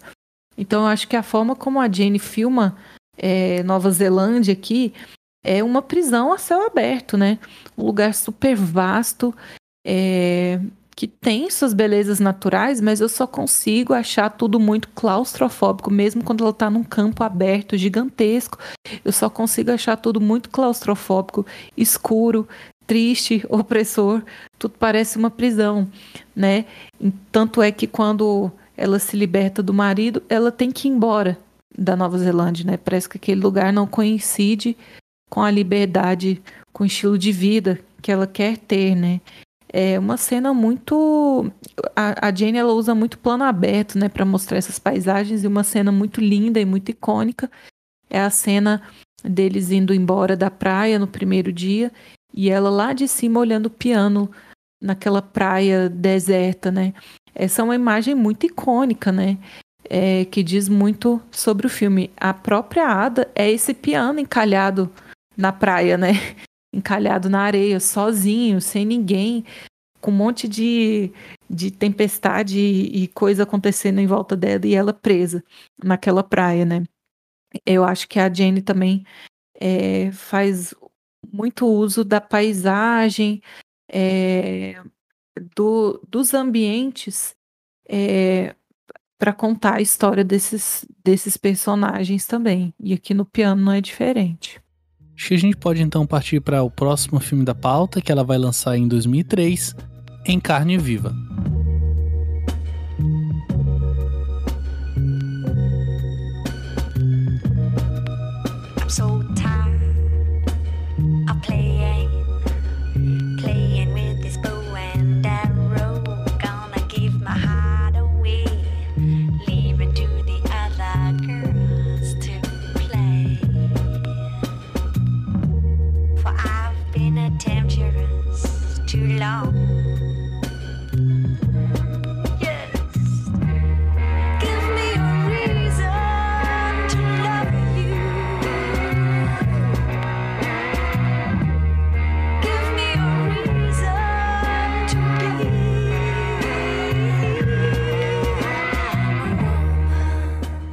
Franny Avery, uma professora de classe média de Nova York, é testemunha de um estupro, cujo bandido pode ter sido o mesmo que cometeu um assassinato na cidade.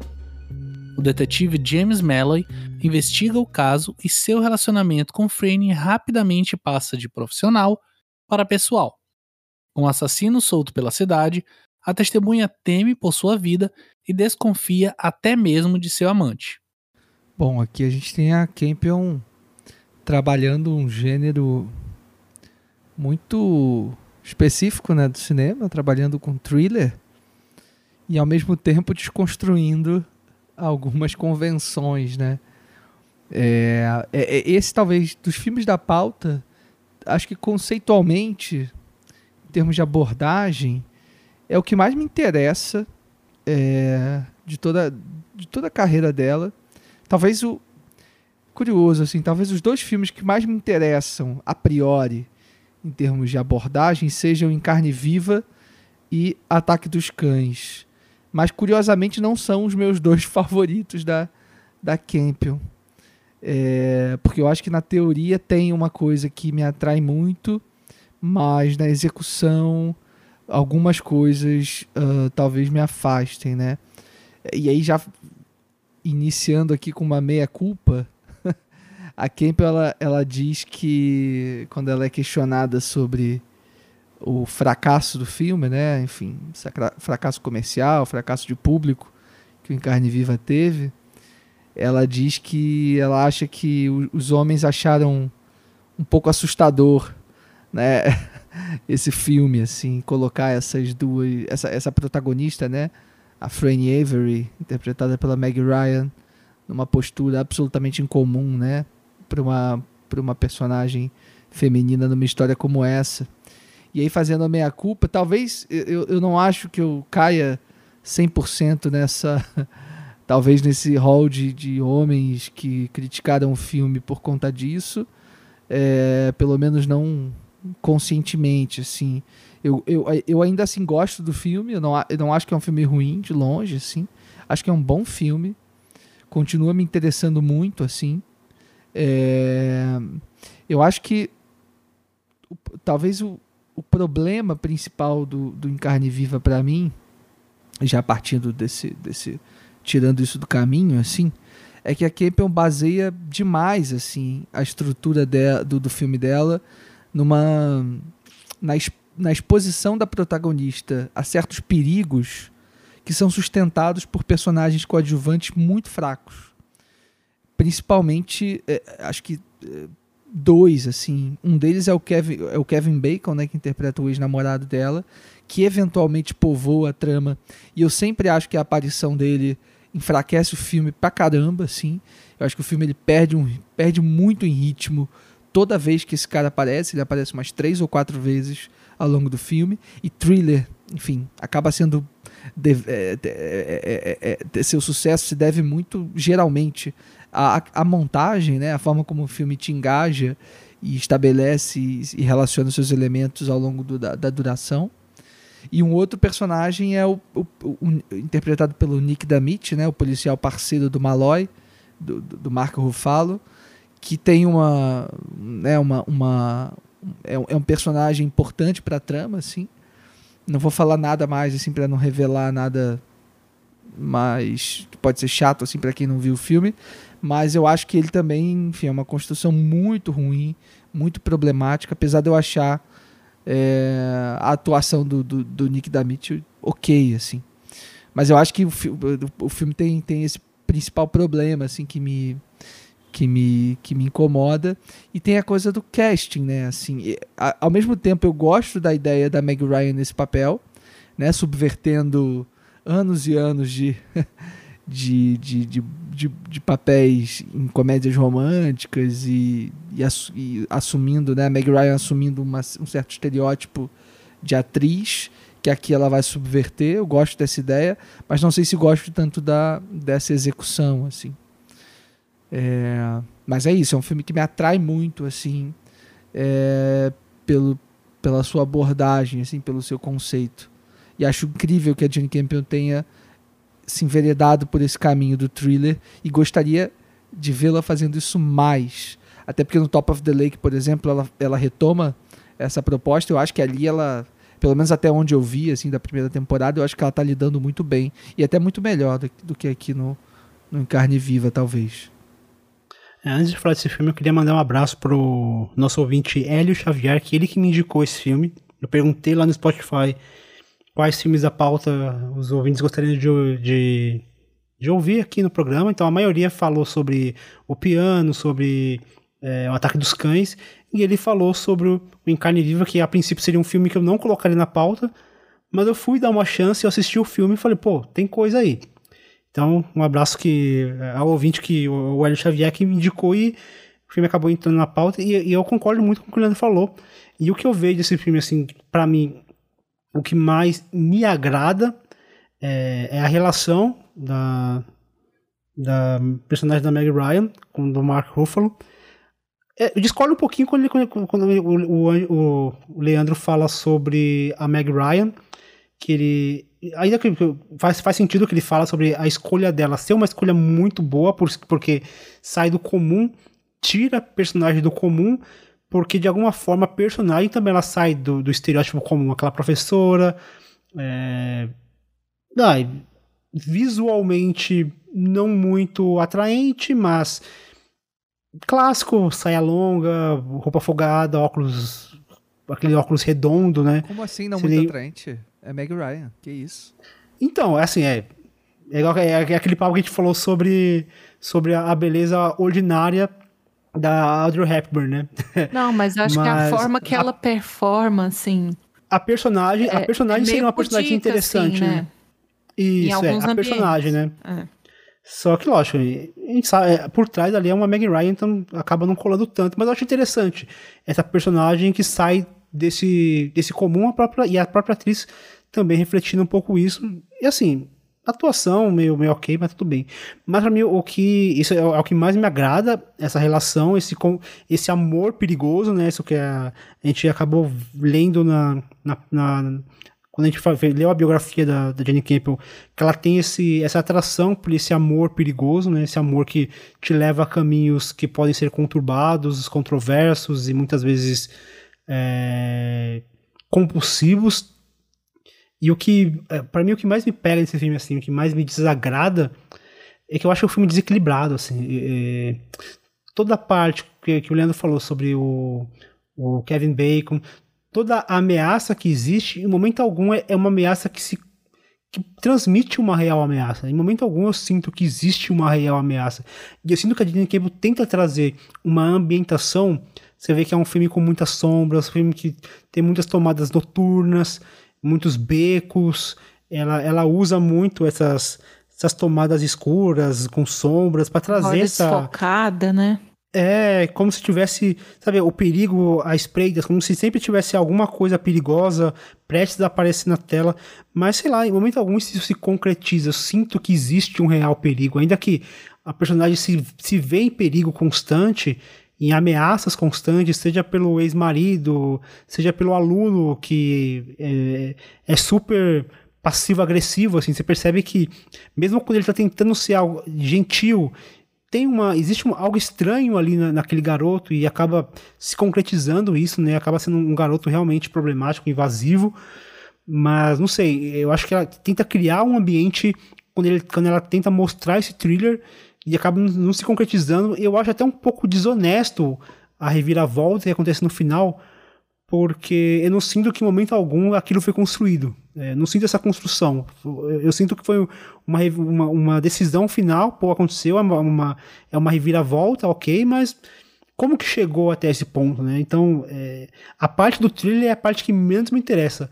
Eu me interesso muito pela, por esse romance errado, por esse romance que fadado ao, ao, erro, esse romance que começa de forma muito torta, dois personagens que parece que vêm de mundos diferentes. Eu acho isso muito mais interessante do que a parte do thriller mesmo.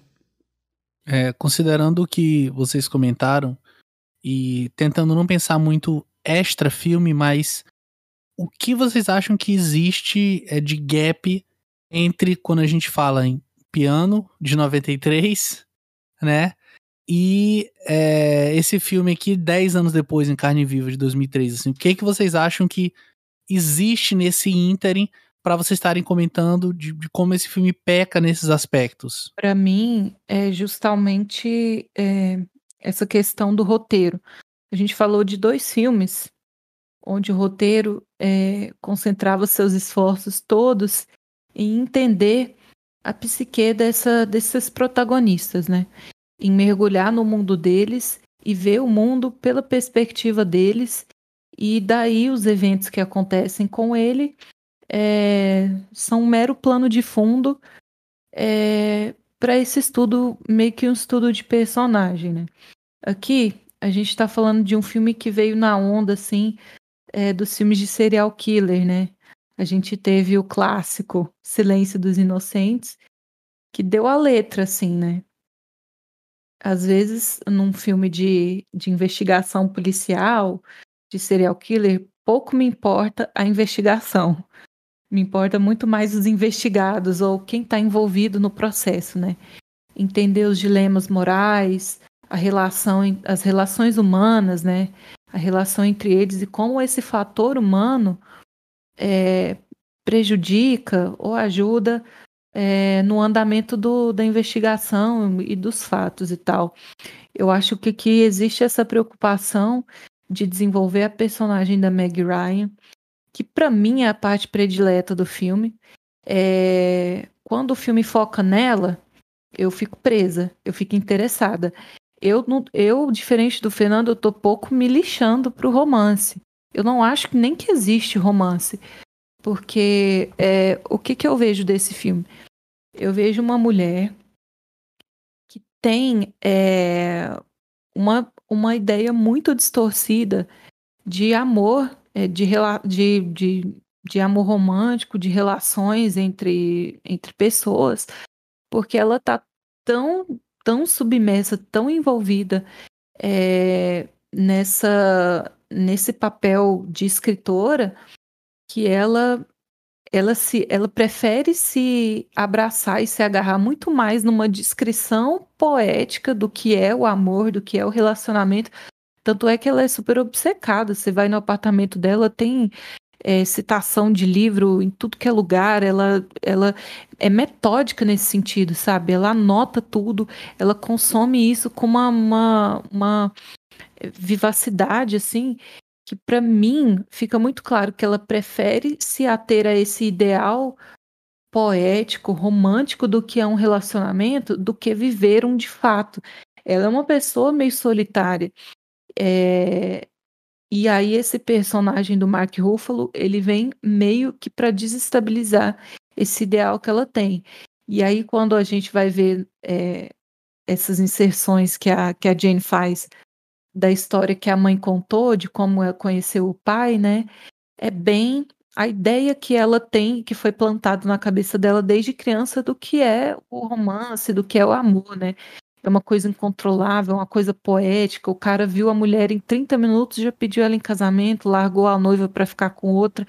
Então você Tem vê essas imagens é, que são recorrentes, que são né? recorrentes. Então, patinando na neve. É, então a gente mergulha na psique dessa personagem e entende que foi plantado um é, pela mãe, pela sociedade, foi plantado um ideal romântico na cabeça dela, que para ela um relacionamento, o amor só é possível, só só se concretiza é no mundo das ideias, né? Na vida real ela não consegue concretizar isso essa discussão eu acho sensacional, porque aí vem o personagem do Mark Ruffalo, desestabiliza esse pensamento e coloca ela no plano físico da coisa, né?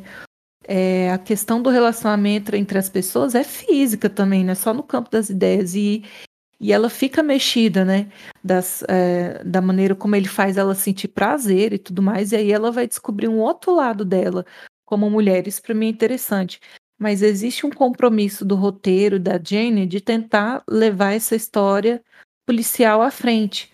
Só que eu acho que essa parte da investigação, essa parte das motivações para o crime, do serial killer, eu acho tudo meio fraco, sabe? Eu acho que a própria personagem da. da da mocinha, esqueci o nome dela, a, da protagonista, ela oscila muito, assim, ela começa como uma mulher fechada, assim, decidida, que responde de forma direta aos homens. O cara pergunta se pode entrar na casa dela, ela pergunta se ele tem distintivo, se ele tem algum motivo para querer entrar na casa dela. Você vê que ela é uma pessoa precavida, bem resolvida. E conforme o filme vai correndo, assim, ela vai meio que abandonando essa personalidade e vai ficando permissiva e não sei, ela vai aceitando uns absurdos assim. Eu entendo que é para colocar ela na mão do, do bandido, do serial killer, ela aceitar algumas situações, entrar no carro de algumas pessoas e fazer algumas coisas que normalmente eu acho que ela não faria, mas eu acho que enfraquece ela como personagem e meio que subestima a gente como audiência, assim, é, para chegar numa conclusão meio óbvia, né? Que é sempre alguém próximo da protagonista que vai vir a, vai vir a ser o, o, o serial killer no final, de, no final das contas, né? Então acho que respondendo depois de meia hora, respondendo a pergunta do Pedro, Eu acho que essa, essa falta de foco no roteiro, né? Se ela tá interessada mais nas relações humanas do que na investigação, e o filme acaba ficando um pouquinho sem, sem alma para mim, assim, em relação aos outros. Mas eu acho que é um filme bem escalado. Eu gosto da, das atuações. Eu acho que o fraco mesmo tá no roteiro e na construção da, das histórias. É, não sei, eu tenho para mim que essa personagem, a Franny, né, interpretada pela Meg Ryan, tem, tem tudo a ver com, com a personagem, com a, com a com a Ada, sabe, do, do piano. Eu acho que tem super a ver com eu também acho, mas sagrado, eu acho que o, pro, o próprio andar da, da história enfraquece a personagem, assim. Não, sim, sim, sim, mas quer dizer, acho que as, inquieta as inquietações da, da Campion são, são as mesmas, sabe? Uhum. Tanto no piano quanto no Fogo Sagrado, que é um filme que ela, que ela faz antes, né? É, do, do, do Carne Viva. E, e acho que também é, tem a ver com, com, com essa ideia, né? De você, de, dessa mulher ter sentimentos conflituosos com o seu algoz, de certo modo, né? Eu acho que o grande barato do, do Em Carne Viva é a Campion, é, é quando a Campion cria essa sensação de perigo iminente em todo mundo, em todos os homens que estão ao redor da personagem, né? Então você tem o aluno é, que está o tempo todo atrás dela, você tem o ex-namorado lá, o Kevin Bacon, você tem o Marco Ruffalo, você tem o parceiro dele. Então, assim, por mais que alguns desses personagens não, não funcionem exatamente enquanto, é, enquanto personagens mesmo, assim, né, isolados, eu acho que pro todo eles acabam funcionando, assim. Eu gosto dessa situação absolutamente tensa que o filme te, te coloca o tempo todo, né? Ela nunca, ela, ela parece que é atraída por esse perigo o tempo todo, assim. Acho que é isso que ela quer provocar mesmo, assim. E eu gosto da resolução do filme, por mais que ela seja um pouco esperada, eu acho, assim. Pelo menos para mim não foi exatamente uma, uma grande surpresa, assim. Mas eu gosto dela, da, da, da Campbell manter intacta isso do que eu concordo com, com, com o Fernando, assim, isso que é a, a, o melhor, a melhor coisa do filme, assim, que é essa relação que se estabelece entre a Meg Ryan e o Mark Ruffalo. E não exatamente romance, mas para mim, assim, mas essa relação conflituosa, é, essa ao mesmo tempo atração e, e, e, repulsa que esses dois personagens têm né, o tempo todo. Ela acaba mantendo isso até o final, né?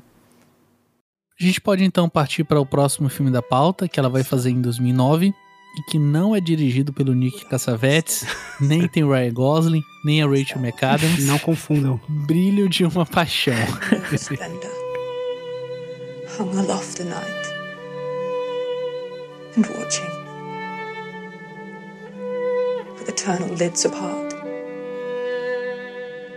Nature's patient, sleepless ceremony.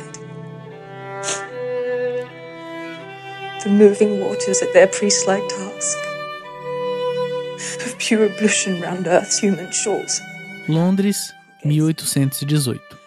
O jovem poeta John Keats é vizinho de Fanny Browne, estudante de moda e dono de opiniões fortes. Seus mundos não poderiam ser mais distintos.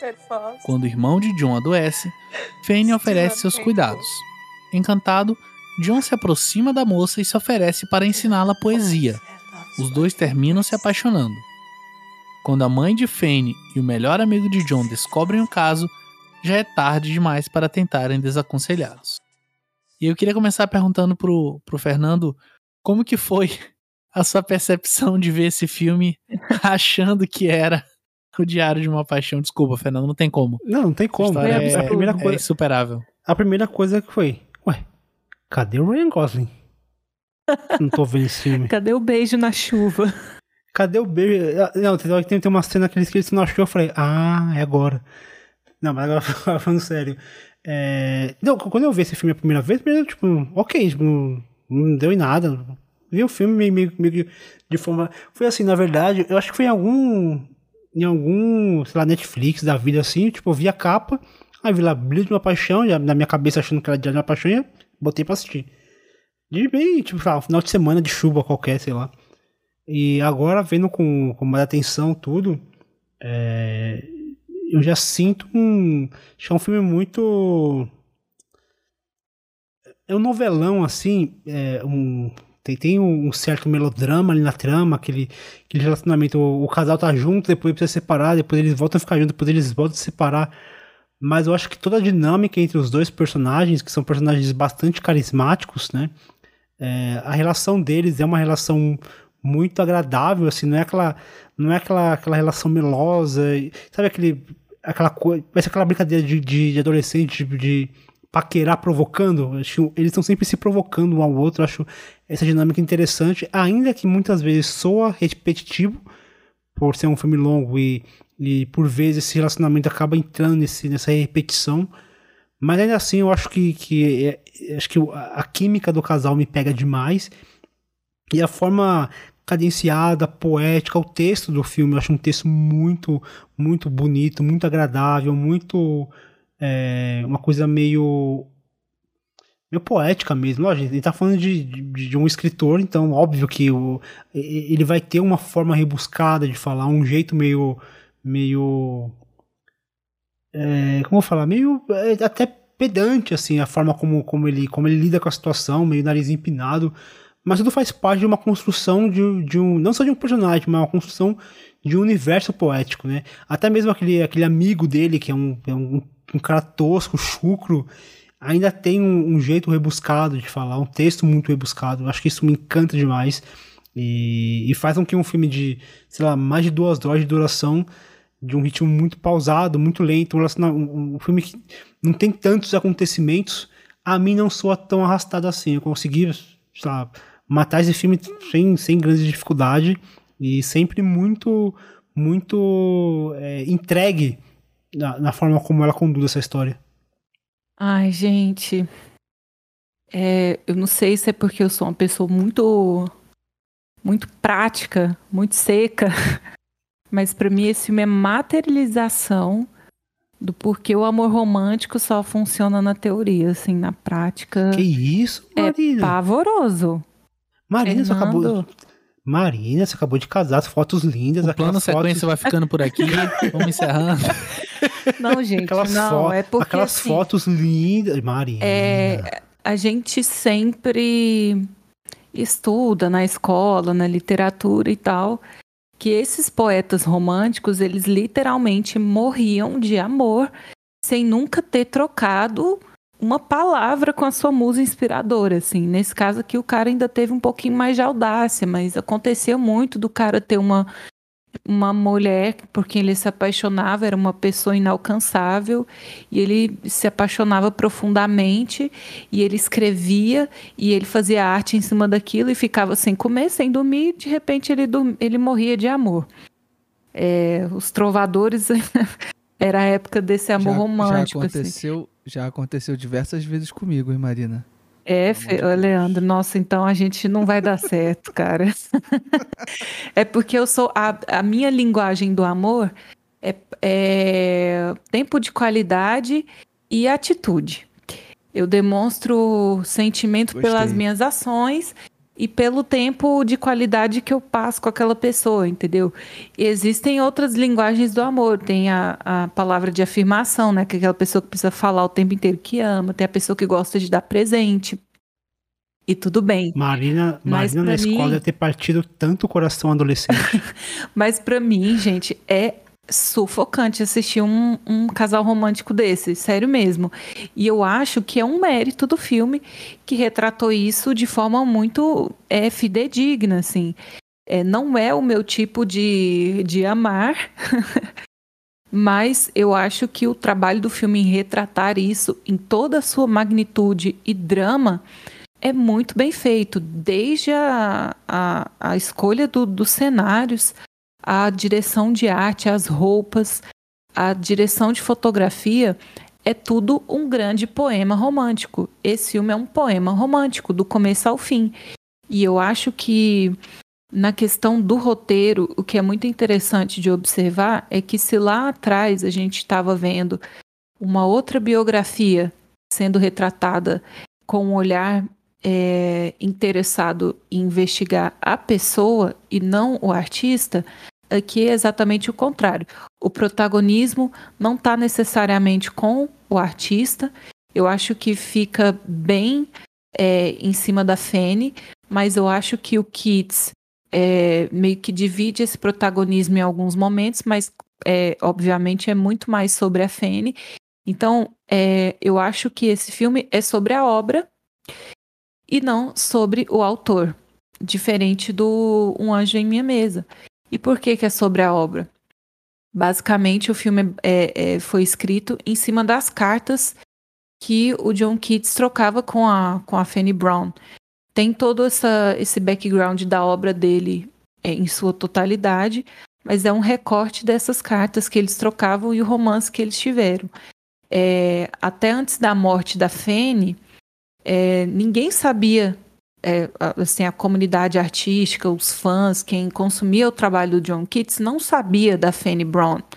É, e depois que ela morre e essas cartas vêm a público, são descobertas e são publicadas, que aí a gente consegue dar um rosto e consegue dar um nome para a musa inspiradora dele, que é essa Bright Star, que até então ninguém sabia de quem se tratava.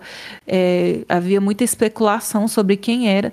Então, a partir do momento que essa Bright Star recebe esse nome, Fanny Brown, nossa, quem será que é essa pessoa espetacular que inspirou toda uma obra fascinante desse cara, né?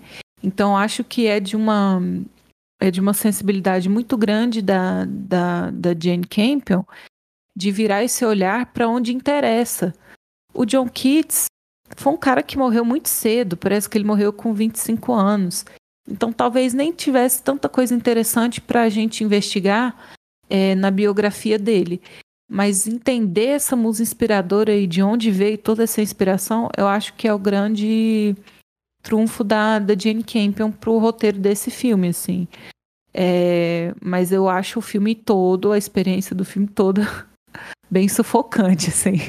É. Eu não sou, vou, eu não sou eu romântica, citar... eu só não sou uma romântica, não, gente. Eu vou, eu vou citar a letra, a música do Renato Russo, A Paixão Quer Sangue e Corações Arruinados. Exatamente. Acho que, é, acho que é bem isso que eu... Que, que é algo que eu, que eu até cito esse, esse, texto, essa música, eu até cito quando eu, eu falo do amor à flor da pele do Wong que tem essa coisa, o amor sofrido, aquele amor...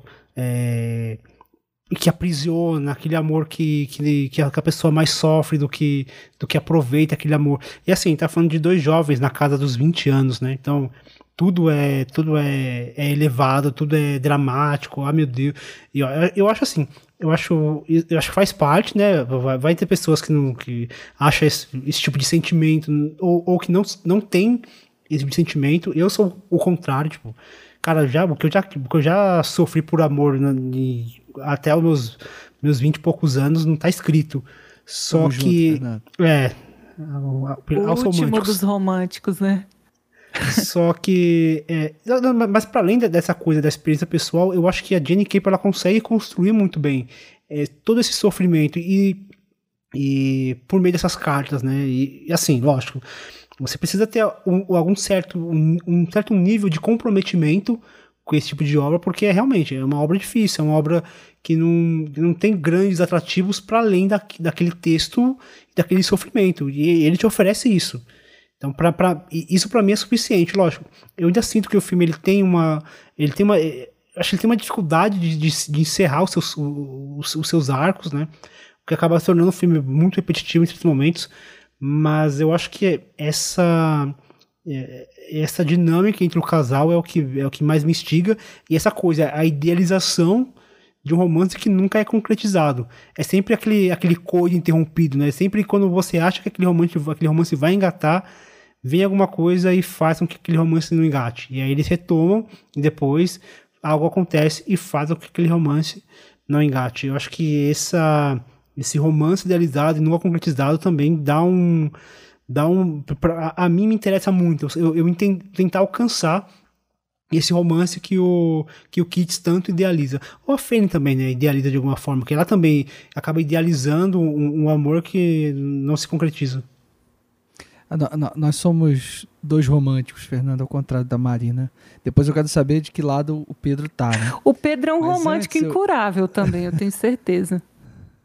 Ele escrevia poema. colocar um Queria. Olha aí. que isso. Então é 3 contra 1. Mas o, mas o Pedro é meio também. meio sacana, não? Enfim, depois você se defende aí. Que Pedro. Meio cachorro. Deixa, eu- deixa, eu- deixa eu só falar. Meio- Confesso, confesso que não tava esperando essa, mas gostei. Deixa eu só colocar uma questão aqui, Pedro, depois você se defende aí. É, a- a- tem uma frase, um monólogo do Keats no filme que eu acho que de alguma maneira sintetiza um pouco o filme e o que a Campion queria fazer aqui, que é o seguinte. É, o Keats numa dessa num, num desses rompantes né, românticos e de, de tentar explicar a vida por meio da, da poesia dele para Fene, ele diz o seguinte: um poema precisa ser compreendido por meio da sensibilidade. O propósito de mergulhar em um lago não é imediatamente nadar até a costa, mas estar no lago, experimentar a sensação da água. É, eu acho que esse pensamento do Keats é também uma afirmação de como a própria Jane Campion enxerga o seu cinema e como ela enxerga que o cinema deveria ser, né? Depois ele encerra essa, essa frase falando sobre aceitar os, os mistérios, né? E eu acho que é um pouco um comentário da Campion também em relação à sua proposta de cinema, né? Que não é hum, simplesmente é, contar uma historinha e, e pronto, assim. Eu acho que ela precisa sempre estar lidando com um olhar particular diante daquilo que ela está contando e ela, né, acho que domina a linguagem cinematográfica para isso, assim. Eu acho que essa abordagem da Campion, da cineasta que ela é, faz com que o Brilho de uma Paixão não seja um, um simples filme de época romântico típico é, de, de milhões de filmes que a gente já viu e vai- ainda vai ver sobretudo de filmes, sei lá, é, ingleses, né, que se passam numa Inglaterra dos- do, do, do século XIX, é, lidando com essas personagens femininas e com seus amores, né. Eu acho que o Brilho de uma Paixão se destaca dele justamente por tratar essa protagonista de uma forma muito incomum, assim. Ela é uma mulher nada tímida, cheia de nuances, né. Ela tem uma uma Provedora do lar, um- né? ela tem uma profissão, né? É. Não é um hobby. O ato dela, dela costurar, né, para fora e ser boa nisso é uma afirmação dela enquanto uma, uma, uma pessoa é, produtiva no mundo, assim. Ela lida, né? é- é- Ela, é- a, a- costura dela é uma profissão, não é só um hobby, que poderia, poderia ser facilmente retratado. E, e o interesse dela pela poesia, né? Algo negado às mulheres à época, é muito genuíno, assim, para além do interesse romântico, eu acho. E, e, e tem uma outra, um outro elemento também que eu acho muito disruptivo dentro dessa ideia de, de- desse tipo de filme, né? Que a gente já viu mil vezes, é que na verdade aqui o Keats, o John Keats, interpretado pelo Ben, ben Whishaw, ele está no centro de um duplo interesse afetivo, né? De um lado você tem a Fanny, uma, uma abordagem romântica, obviamente, e do outro lado ele tem o amigo, né? O Mr. Brown, interpretado pelo Paul Schneider, que é um tem uma relação fraternal com ele. E geralmente quem povoa esse centro é a mulher. Né? Em qualquer outro filme a gente poderia ver justa- a- eh, eh, nesse roteiro a Fanny estaria é, no meio de dois interesses românticos, né? E aqui a, a Campion desloca essa ideia e coloca o Keats nesse centro. Eu acho que isso funciona muito bem para o filme, assim. Ele é sim um filme de amor puro, né? Um amor absolutamente ingênuo e idealizado, mas ela traz esses elementos que o diferenciam talvez de dos outros vários filmes que a gente já viu por aqui, né? Começando me defendendo, quero citar um, um trechinho do Caio Fernando de Abreu. Eita, Que- se defendeu mesmo, hein? Se defendeu bem. É, come- começar forte. E, e eu me aproprio, obviamente, desses versos como se fossem meus. Meu coração é um sorvete colorido de todas as cores. É saboroso de todos os sabores. Quem dele provar será feliz para sempre. Ai. E aí eu não Você- preciso falar mais nada. Você sabe de está cor, que eu dito, sei. Você não tudo que eu preciso isso, dizer. Você sabe de cor. Não, claro que não. Ai, Mas voltando pro filme, ai, gente, eu não pertenço nesse Marina, grupo, você tá não. em, em minoria aqui, infelizmente, Aham. né? Porque eu acho que. é, Enfim, não me, não me perdendo muito, mas a Campion ela tá muito dentro das convenções do gênero aqui, como vocês até bem comentaram, mas ela não usa isso como uma espécie de muleta ou não se ancora tanto nisso. Na verdade, pelo contrário. Ela usa esses simbolismos, ela usa esses elementos que são próprios do gênero, mas para construir uma história que é muito dela, é muito própria do cinema dela. E aí eu separei um trecho da crítica do Marcelo Hessel pro Omelete desse filme, e aí ele fala um negócio que eu acho que resume muito bem o que é o filme. Os tecidos finos que Fane manipula na sua costura rotineira são uma bela alegoria desse equilíbrio delicado. Cobrem de leve a pele, cada ponto de linha cuidadosamente pensado, mas é só bater um vento, um desejo, para vê-los voar. E o filme é meio que isso, assim, ele tá o tempo todo nessa tensão muito superficial, de fato, dele tratar desse amor romântico, dessas sutilezas e, e desse romance, desse rompante amoroso que nunca acontece nessa suposta defesa da castidade, né? Mas ela não faz isso de forma ingênua, né? Apesar de estar dentro desse signo do amor romance, do amor romântico. Mas ela faz até como uma forma mesmo de demonstrar uma espécie de é, expressão dessa paixão proibida, de como isso de fato existe na sociedade, né? Desse amor que se manifesta não de forma carnal, mas por rimas, enfim, que nem sempre se, se de fato concretiza. Mas esse amor que ele, que ele tá ali é um amor de fato muito adolescente, né? Como a Marina comentou, que a gente é, passa muito quando é jovem, mas que a forma como a Campion constrói aqui é uma forma muito própria do cinema dela, né? É, e é, é isso, né? É tão sutil que a relação do, dos dois, ela, ela acontece nos pequenos gestos, nos pequenos toques. A, a, a ela tem uma coisa com a mão, assim, né? Você pode perceber que muitos dos seus filmes, ela tem essa, esse, essa, esse foco, esse plano detalhe numa mão, a forma como as mãos se entrelaçam, como tocam um ao outro, a forma como, como ela toca o corpo dele, ainda que seja um toque é, sem muita sem muita sensualidade, é um toque na roupa, é um toque no ombro, é um toque no é, na mão. É, é, parece que o filme tá, tá toda hora te, te dando essas, essas pequenas essas pequenas doses de toque, assim, parece que eu, sinto que o filme a qualquer momento vai, vai me perder. Eu assisti, eu, eu assisti ao filme pensando que em, em algum momento esse filme vai me perder, mas ele acaba me resgatando, assim, eu acho muito bonita a forma como ela lida com esses pequenos gestos de carinho, com esses pequenos gestos de, de, de aproximação, e é isso, né, nesse, nesse, nesse cenário tão casto, tão, tão é, ingênuo, às vezes até pueril, esses pequenos gestos, esses pequenos toques é, trazem um, um, significado muito grande por trás, né? Não é apenas é, é o toque, é, às vezes é, é a forma e é o simbolismo desse, desse toque, né? A forma como, esse, como esses dois, esses dois personagens, eles, assim, uma cena boba, um, sei lá, um piquenique no, no, jardim, sabe? Podia ser algo total, totalmente inofensivo, mas a aura que a, que ela, que a Jenny Cable consegue colocar nessa, nessa, nessa pequena cena traz um traz até um, um, um, peso maior numa cena tão simples. Acho que esse é o que é o brilho desse filme. Acho que a gente pode então partir para o último filme da pauta e o filme mais recente da diretora, Ataque dos Cães, de 2021.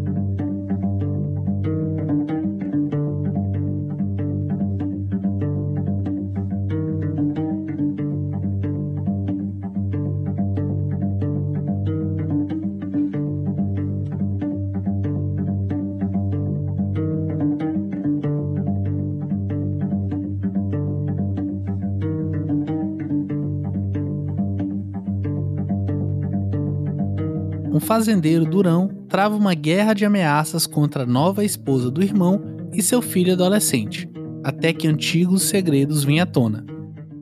E aí eu queria já começar é, endereçando uma suposta questão do filme, né, que foram as críticas que o Sam Elliott fez é, em relação a como a Campion construía esse filme, como ela supostamente não entendia nada de faroeste, de cowboys, e obviamente ela respondeu super à altura, enfim, na época do Oscar. Mas eu quero saber como que vocês enxergam tanto a crítica dele, né, de onde ela parte, quanto como o ponto de vista dela na construção desse filme.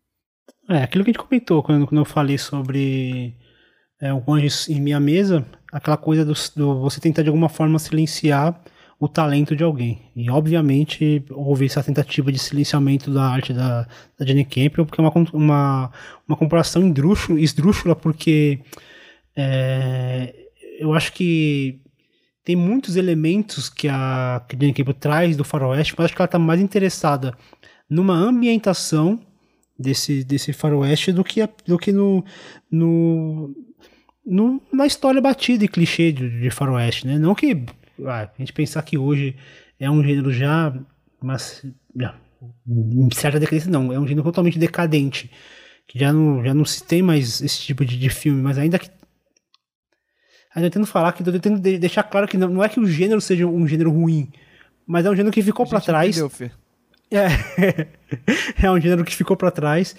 mas ela tenta resgatar, dar uma nova roupagem, mas não resgatar o gênero em si, mas sim todo, todo o ambiente, toda a estética, toda a ambientação.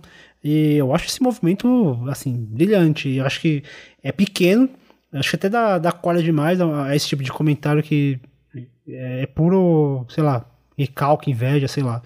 Qualquer tipo de, de, de, de tentar, tentativa de silenciamento de uma arte. Mas eu acho assim, é, ele tava falando de sutileza, eu acho que esse filme, assim, é, isso é até uma piada, né? É, na época de que esse filme foi lançado, que muito se falava sobre as, as sutilezas do filme, as sutilezas e tal.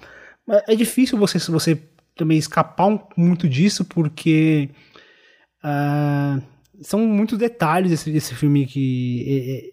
É, é, é, tanto detalhe que o filme parece que tem uma textura, né? É, igual eu falei sobre de minha mesa, é um filme que parece que tem textura, assim, parece que você sente aquela poeira uma, daquela fotografia, você sente que aquela, que aquele, sei lá, eu, terminei o filme, parece que eu tinha que varrer o chão, porque parece que meu chão tava sujo de pó. Tanta textura que o filme tinha, né? E eu acho isso fantástico, assim, para além disso, toda toda forma de, que ela ela quebra com alguns clichês do gênero mesmo, né? É, a coisa do cowboy, do do macho alfa, a coisa da de, de você de você nunca demonstrar o que você realmente os seus sentimentos.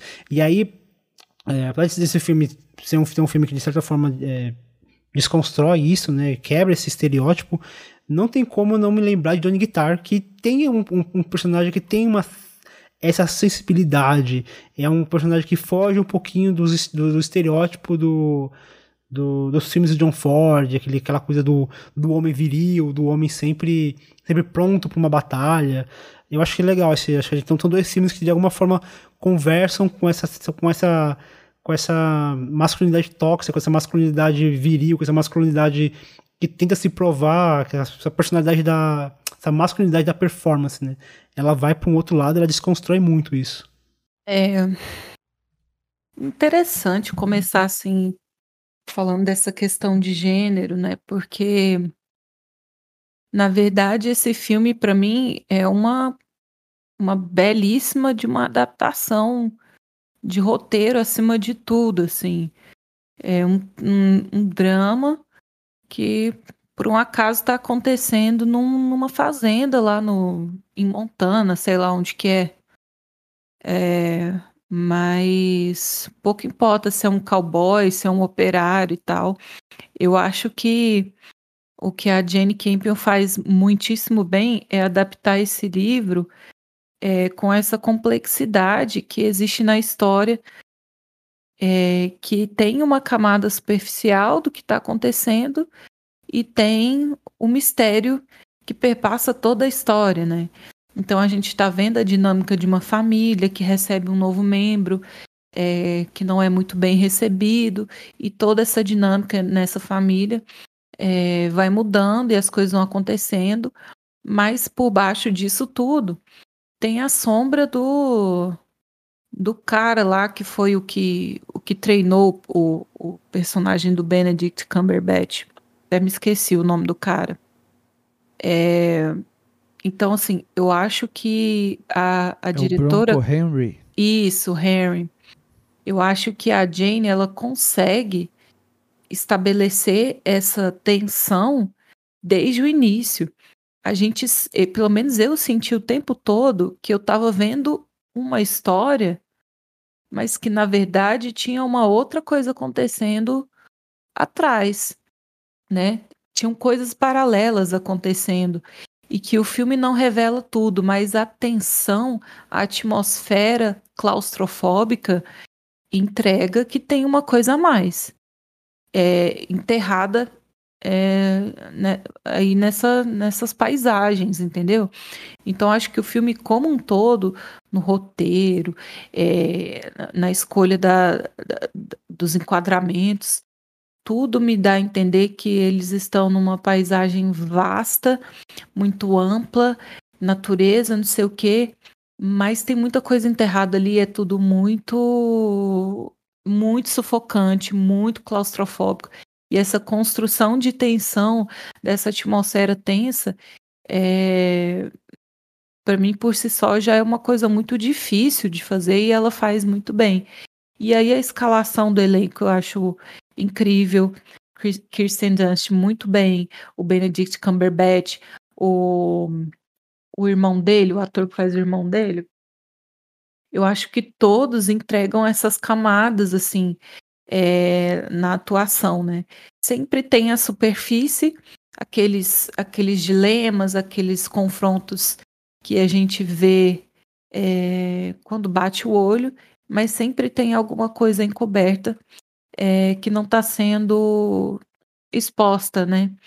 É, então, sei lá, esse, esse negócio de falar de, de gênero é, western, seja o que for, eu acho que o propósito do filme nunca foi se enquadrar num gênero, não. O livro acontece, a história acontece nesse período, mas para falar desses assuntos, né, de masculinidade tóxica, de machismo, né, de identidade de, é, é, é, de sexualidade, é, isso pode ser discutido em qualquer contexto. Nesse contexto, potencializa muito mais, mas eu, eu concordo com o Fernando, isso é um, são umas discussões assim para querer enfraquecer o, o, o trabalho da, da diretora. É, total.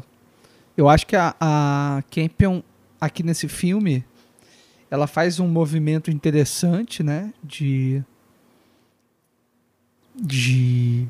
De, de, de investigar de forma mais profunda um personagem masculino, né? Algo que eu acho que ela não tinha feito antes, ou pelo menos não com tanta força quanto aqui. Ahn, ela, e acho que ela faz isso muito bem.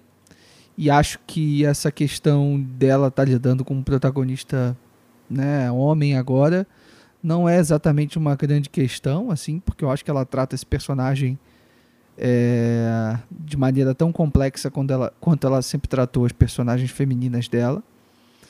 Ah, eu acho que é um grande personagem, é um baita personagem mesmo, assim. Eu acho que os louros que o, que o Cumberbatch ah, recebeu né, nas premiações e, e, e na trajetória de, de muito sucesso que o filme teve desde o seu lançamento, né, apesar de, enfim, não ter ganho muitas coisas no, no último Oscar, é um filme que foi muito premiado, assim, é, em vários outros prêmios ao longo de todo o ano, e eu acho que justamente, assim, o Cumberbatch, de fato, ele mergulha, né, nesse, nesse personagem e entrega um, uma, uma, uma atuação que não não sei se eu vi muitas vezes na carreira dele, por mais que ele seja um, um bom ator, né, e um cara já cultuado há algum tempo, mas aqui eu acho que ele realmente mergulhou assim na parte funda da piscina. A Campbell até relata em entrevista que ela meio que obrigou ele a, a usar o método assim e nunca sair do personagem durante o set. É, e aí tem todas aquelas historinhas né, que o pessoal conta, né? O Cumberbatch parou de tomar banho enquanto gravava. Ele não falava, não dava bom dia, nem pedia obrigado para ninguém, esse tipo de coisa. É, essas histórias divertidas que a gente nunca sabe se são exatamente reais ou não, mas eu acho que sim. É, a, a Campion dizia que, que o, o Cumberbatch era muito. É um cara muito educado, né? Imagina um lord inglês, né? e ela dizia que, que ele precisava perder essa mania de ser tão educado assim para poder interpretar o fio. Mas Que é um é isso que né, fez o personagem incrível, ser né? perfeito, né? Porque ele é esse lord que foi na faculdade, que toca instrumento, Aham. que é erudito. Exato. e eles, é. eu acho que a gente falou isso muito no programa do Almodóvar, que eu acho que a Campion faz aqui esse comentário sobre performance, né? Quais os personagens, quais os papéis que eu vou performar na sociedade? Eu acho que esse personagem do Benedict é uma grande performance é, de uma pessoa sensível que não consegue traduzir essa sensibilidade e se relacionar com outras pessoas. Então ele performa esse macho alfa para poder reprimir, né? Essa, sei lá, essa erudição, essa sensibilidade que ele tem. É muito. combina muito com o ator. Essa, essa coisa da performance é, é muito interessante, ainda mais quando você coloca um personagem, um ator como o Cumberbatch, porque talvez aqui, eu acho que talvez aqui seja a primeira vez que eu vejo o Cumberbatch atuando realmente, assim, tipo, pra mim ele sempre foi, ele sempre foi um, um ator meio, vamos falar, meio ele, ele parece o, ele, ele é meio Robert Downey Jr. Ele já pega um person, a, a um, a um tipo de personagem e segue e fazendo praticamente o mesmo personagem de todo o filme. E eu, eu, eu senti o Cumberbatch meio assim, ele era o, o Sherlock Holmes o tempo inteiro, de vez em quando um Sherlock Holmes com poderes mágicos no, no, nos filmes dos Vingadores. E eu Você acho que é, justamente dois atores que interpretaram Sherlock Holmes. pode crer, né? É mesmo. totalmente não intencional. Mas eu acho que aqui ele é, eles ele sai desse personagem que ele criou e aí ele entrega uma atuação real, real assim, uma atuação uma, uma performance muito, muito, muito assustadora até, né? Ainda mais vindo de um personagem que é, ele, não, ele não tem aquele físico de um brutamontes, ele não tem aquele rosto padrão de uma beleza americana, só que ele tem uma postura, ele tem uma voz, uma coisa, uma coisa que, que impõe. Então, ele, ele, é um, ele, ele acaba se tornando um personagem muito complexo nesse sentido, né? Nessa, dessa virilidade, mas ao mesmo tempo ele tem uma certa fragilidade. Ele tem uma fragilidade no rosto, uma fragilidade no corpo, mas uma, uma imponência na, na, na postura e na voz. Acho isso muito interessante. Acho que esse filme não daria certo se fosse um outro personagem, se fosse um outro ator. Eu acho que tendo o Cumberbatch ali, ele consegue criar essas nuances e, e o tempo inteiro você percebe que tem alguma coisa diferente naquele, naquele personagem, né? Ele tem aquele jeito bruto, mas a forma como ele olha, você percebe que tem alguma coisa diferente. A forma como ele fala desse. Ah, esse romance, esse, esse bromance, esse bromance, esse, essa admiração por um outro cara. Você percebe que tem algum, existe alguma coisa ali, existe algo. E, e assim, e a Campion ele vai, ela vai te dosando, ela vai te dando pequenas informações que no final você monta um quadro. Acho que isso também que, que faz o filme se tornar um filme interessante, porque em momento algum ele te dá tudo de mão beijada.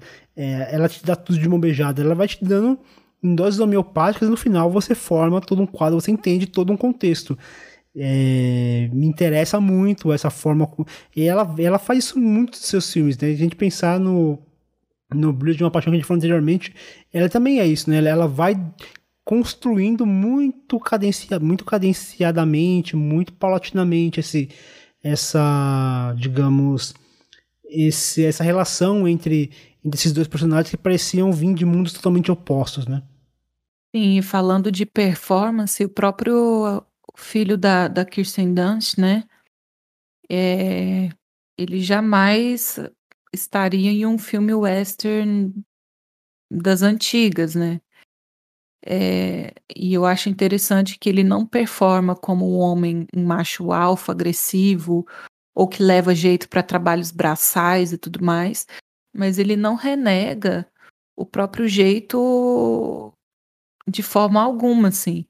Ele não se sente acanhado pelo bullying que ele sofre lá na fazenda, pelo personagem do Benedict.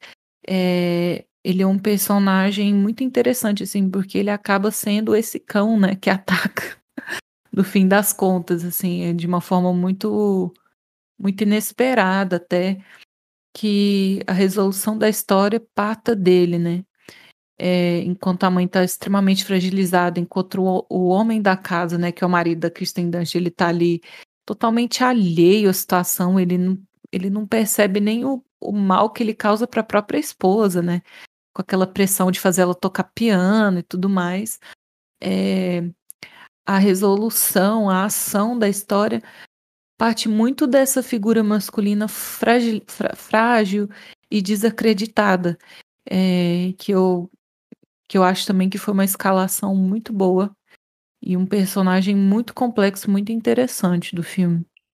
Que é muito bom, né? Porque o, o ato de maior força do filme vem exatamente desse personagem mais mais frágil. Esse foi um negócio que eu não, não tinha para pensar. Realmente, me, mesmo o marido dela sendo esse, esse, talvez essa personagem carinhosa, do afeto, ainda mesmo ele consegue criar constrangimento e opressão naquela mulher por com essa coisa de, de querer que ela toque, pressionar que ela toque, de alguma forma tentar colocar ela como se fosse um, um troféu ou alguma coisa do tipo, né? Não tinha para pensar, é mas realmente. Tanto ele quanto o irmão, eles nunca aprenderam a lidar com sentimentos. Eles nunca. Parece que eles nunca tiveram essa aula, sabe? Pulou. De que tudo bem você dar um abraço. Então, ambos são muito carentes de, de amor, de atenção, mas eles renegam, eles não sabem é, como, como fazer, né? Como fazer isso. E é estranho que eles dormiram, dividiram quarto, dormiram no mesmo quarto até tipo semana passada, né? Dois marmanjos de mais de 30 anos de idade é, dividindo o quarto. Daí você já vê a criação, né? O tipo de coisa disfuncional que foi a criação deles, né? Só que cada um é, performa a sua maneira, né? Um é. irmão virou um, um, um bruto, ignorante que, que quer manter o irmão perto dele porque ele sente amor, sente carinho e, e só que não sabe como expressar e o outro irmão é, vai tentar expressar esse amor com uma mulher, mas também não consegue, assim, é tudo muito bizarro. É, e os dois acabam tendo um, uma performance meio infantilizada, existe uma certa infantilização naqueles homens, né, que são dois marmanjos, mas que de alguma forma se rivalizam ou se disputam birra, né? é, um com o outro de uma forma bem infantil. Então isso retrata muito essa coisa de eles dormirem juntos até certa idade da vida adulta. Né? Quererem né? a aprovação dos pais, né? Que quando os pais vão, vão visitá-los na, na fazenda é um evento, né? Eles fazem um jantar e tudo aquilo, assim. Parece que pra eles... ter aprovação, é, é. Pra ter aprovação dos pais. Então, o filme é cheio de, de nuances, né? Acho que cada personagem você consegue é, pegar diferentes aspectos, assim, para para analisar, e eu acho que isso é um trunfo grande do filme, né? Que todo personagem tem um arco e tem camadas e... e... é muito interessante, porque são quatro personagens, mas os quatro personagens têm, têm uma certa força. Assim, até, uhum. É até difícil você, você colocar numa caixinha o que é protagonismo e o que é coadjuvante. Quando quatro, os quatro personagens têm tempo de tela próximos assim, mas de alguma forma os quatro têm importância e movimentam a história. Ainda que a personagem da Kristen Dustin ela tem um, um papel principal na movimentação da trama, cada um daqueles personagens tem uma importância para a trama, assim. São quatro personagens muito bem desenvolvidos e eles tomam um espaço da tela. Gente, concordo com acho que a maioria das coisas que vocês falaram até agora, assim. É, eu acho que tu, esse todo tudo, tudo que vocês falaram é um, é, são méritos muito importantes do filme. Eu queria de repente trazer uma visão talvez um pouco uh, diferente assim para algumas coisas. Não sei se se a gente abordou aqui, assim, algum, alguns lados que me incomodam um pouco do filme, que eu não sei se vocês compartilham, mas enfim, acho que pode ser bom de, de, de, de relatar aqui. É, o primeiro deles talvez tenha a ver com, com uma coisa que é costuma ser muito exaltada, assim, que é a trilha sonora do Johnny Greenwood. uh, que antes que vocês me, me, batam, assim, eu acho muito boa, assim. Mas é, é, é, curioso que eu acho melhor de ouvir a trilha sonora fora do filme do que exatamente dentro do filme, assim. De algum modo, e por mais que o Johnny Greenwood aqui ele, ele não esteja exatamente lidando com uma trilha clássica para para faroeste, assim, assim como o Ataque dos Cães não é exatamente um, um faroeste também. Uh, ao mesmo tempo, eu acho que ela, a trilha ainda é um pouco intrusiva em alguns momentos, assim. E isso me deixa um pouco, um pouco apreensivo durante, durante me deixou, né, um pouco apreensivo durante a sessão, assim, fiquei um pouquinho incomodado às vezes. E tem uma coisa também principal, assim, para mim, é, que, que diz respeito a duas coisas, né? Uma em relação à a, a, a, a, presença desse, desse casal que se estabelece ao longo do filme, né?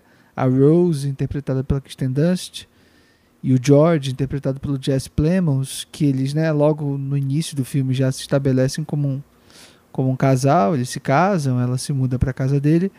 E, e, e, em algum momento é óbvio que o filme está sempre muito interessado na relação é, é, interessado no personagem do Phil e, e, muito interessado na relação entre o Phil e o Peter quando Peter passa a, a visitar e morar com mais, né, visitar com mais frequência a casa, morar lá por alguns períodos.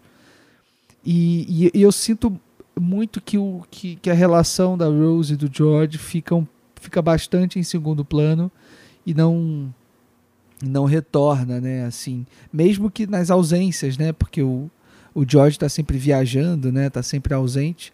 Mas mesmo nessa, nessa ausência, eu sinto que essa, essa relação dos dois é, é, é abandonada, né? Na verdade, é, é sugada pela força da relação do Phil com a Rose e da relação do Phil com o Peter, né? E eu, eu, eu, fico sempre querendo eh, entender um pouco mais desse personagem do Jess Plemons e, e o filme não, não acaba não, não oferecendo tanto isso, assim, porque obviamente isso é compreensível, né? O filme tá, tá interessado no fio.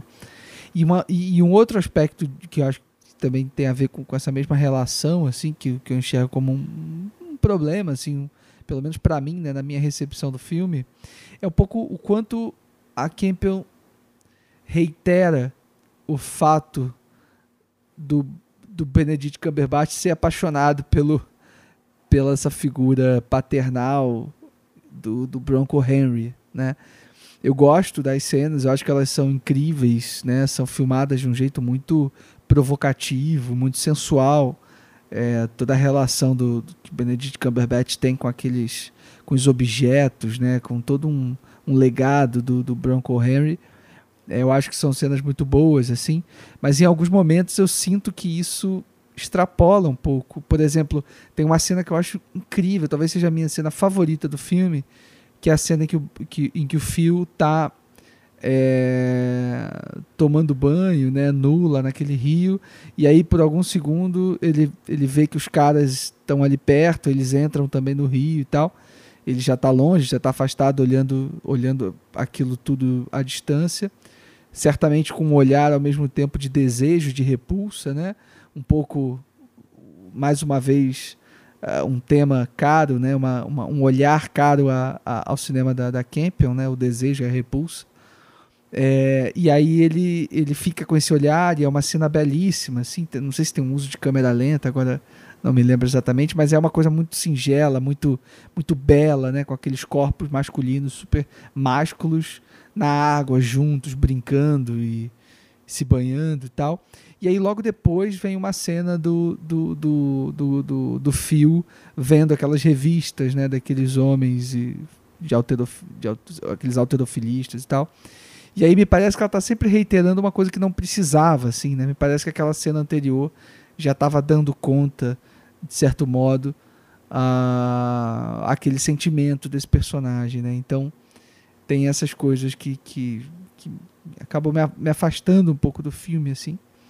Mas, de modo geral, também é um filme que eu gosto bastante. Acho que é um, é um baita acerto da Campion na carreira dela. Acho que é o filme de. Né, depois do, do, do piano, obviamente, é o filme de maior prestígio dela. É um filme que ela pôde trabalhar com, com um orçamento robusto, é, ou robusto pelo menos para o que ela está acostumada a trabalhar, assim. É, e aí, antes de encerrar a minha fala, só exaltar um pouco a Ari Wegner, né, fotógrafa do filme. A Marina descreveu no início da fala dela aqui muito bem o quanto essa, essa essas texturas né, e essas paisagens é, povoam o filme e, com, e, e contribuem para que a gente é, tenha as sensações idealizadas né, pela Kemper. Então a Ari Wegner é, captura tudo isso muito bem. É uma, uma grande fotógrafa e faz um grande trabalho aqui.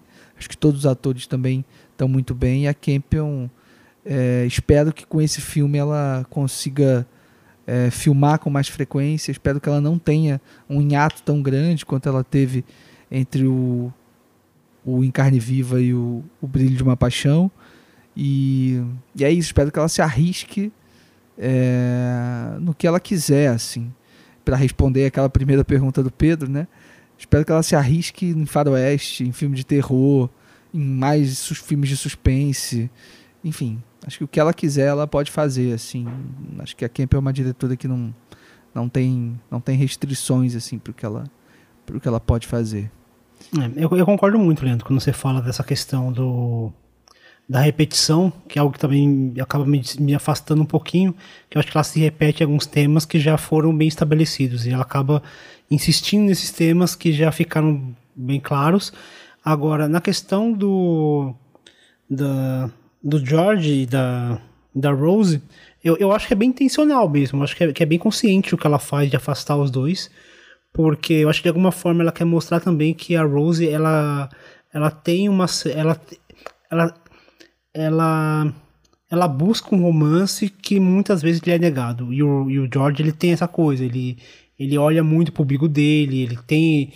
É, ele quer sempre ter aprovação, ele sempre quer ter alguém para cuidar dele, mas ele não se propõe a cuidar, tanto que a relação dele com o, o, Peter é basicamente quase que inexistente, ainda que ele se coloque nessa posição de um, de um talvez um, uma figura paterna, mas ele nunca se ele nunca age efetivamente para isso, né? É sempre uma coisa meio, meio ordenado. É, tem aquela coisa de meio que tentar organizar as coisas mandando nas situações, mas nunca intervindo realmente ou, ou acolhendo realmente aquele, aquele personagem. Então eu, eu acho que, que é muito intencional disso e para mim é, é, muito válido e eu, eu consigo entender a opção dela de distanciar esses dois personagens.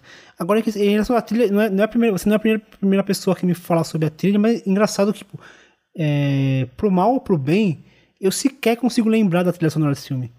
Então, é, pro, lado, pro lado ruim, porque se é uma trilha que a ideia era ser uma trilha marcante, falhou porque eu não lembro dela.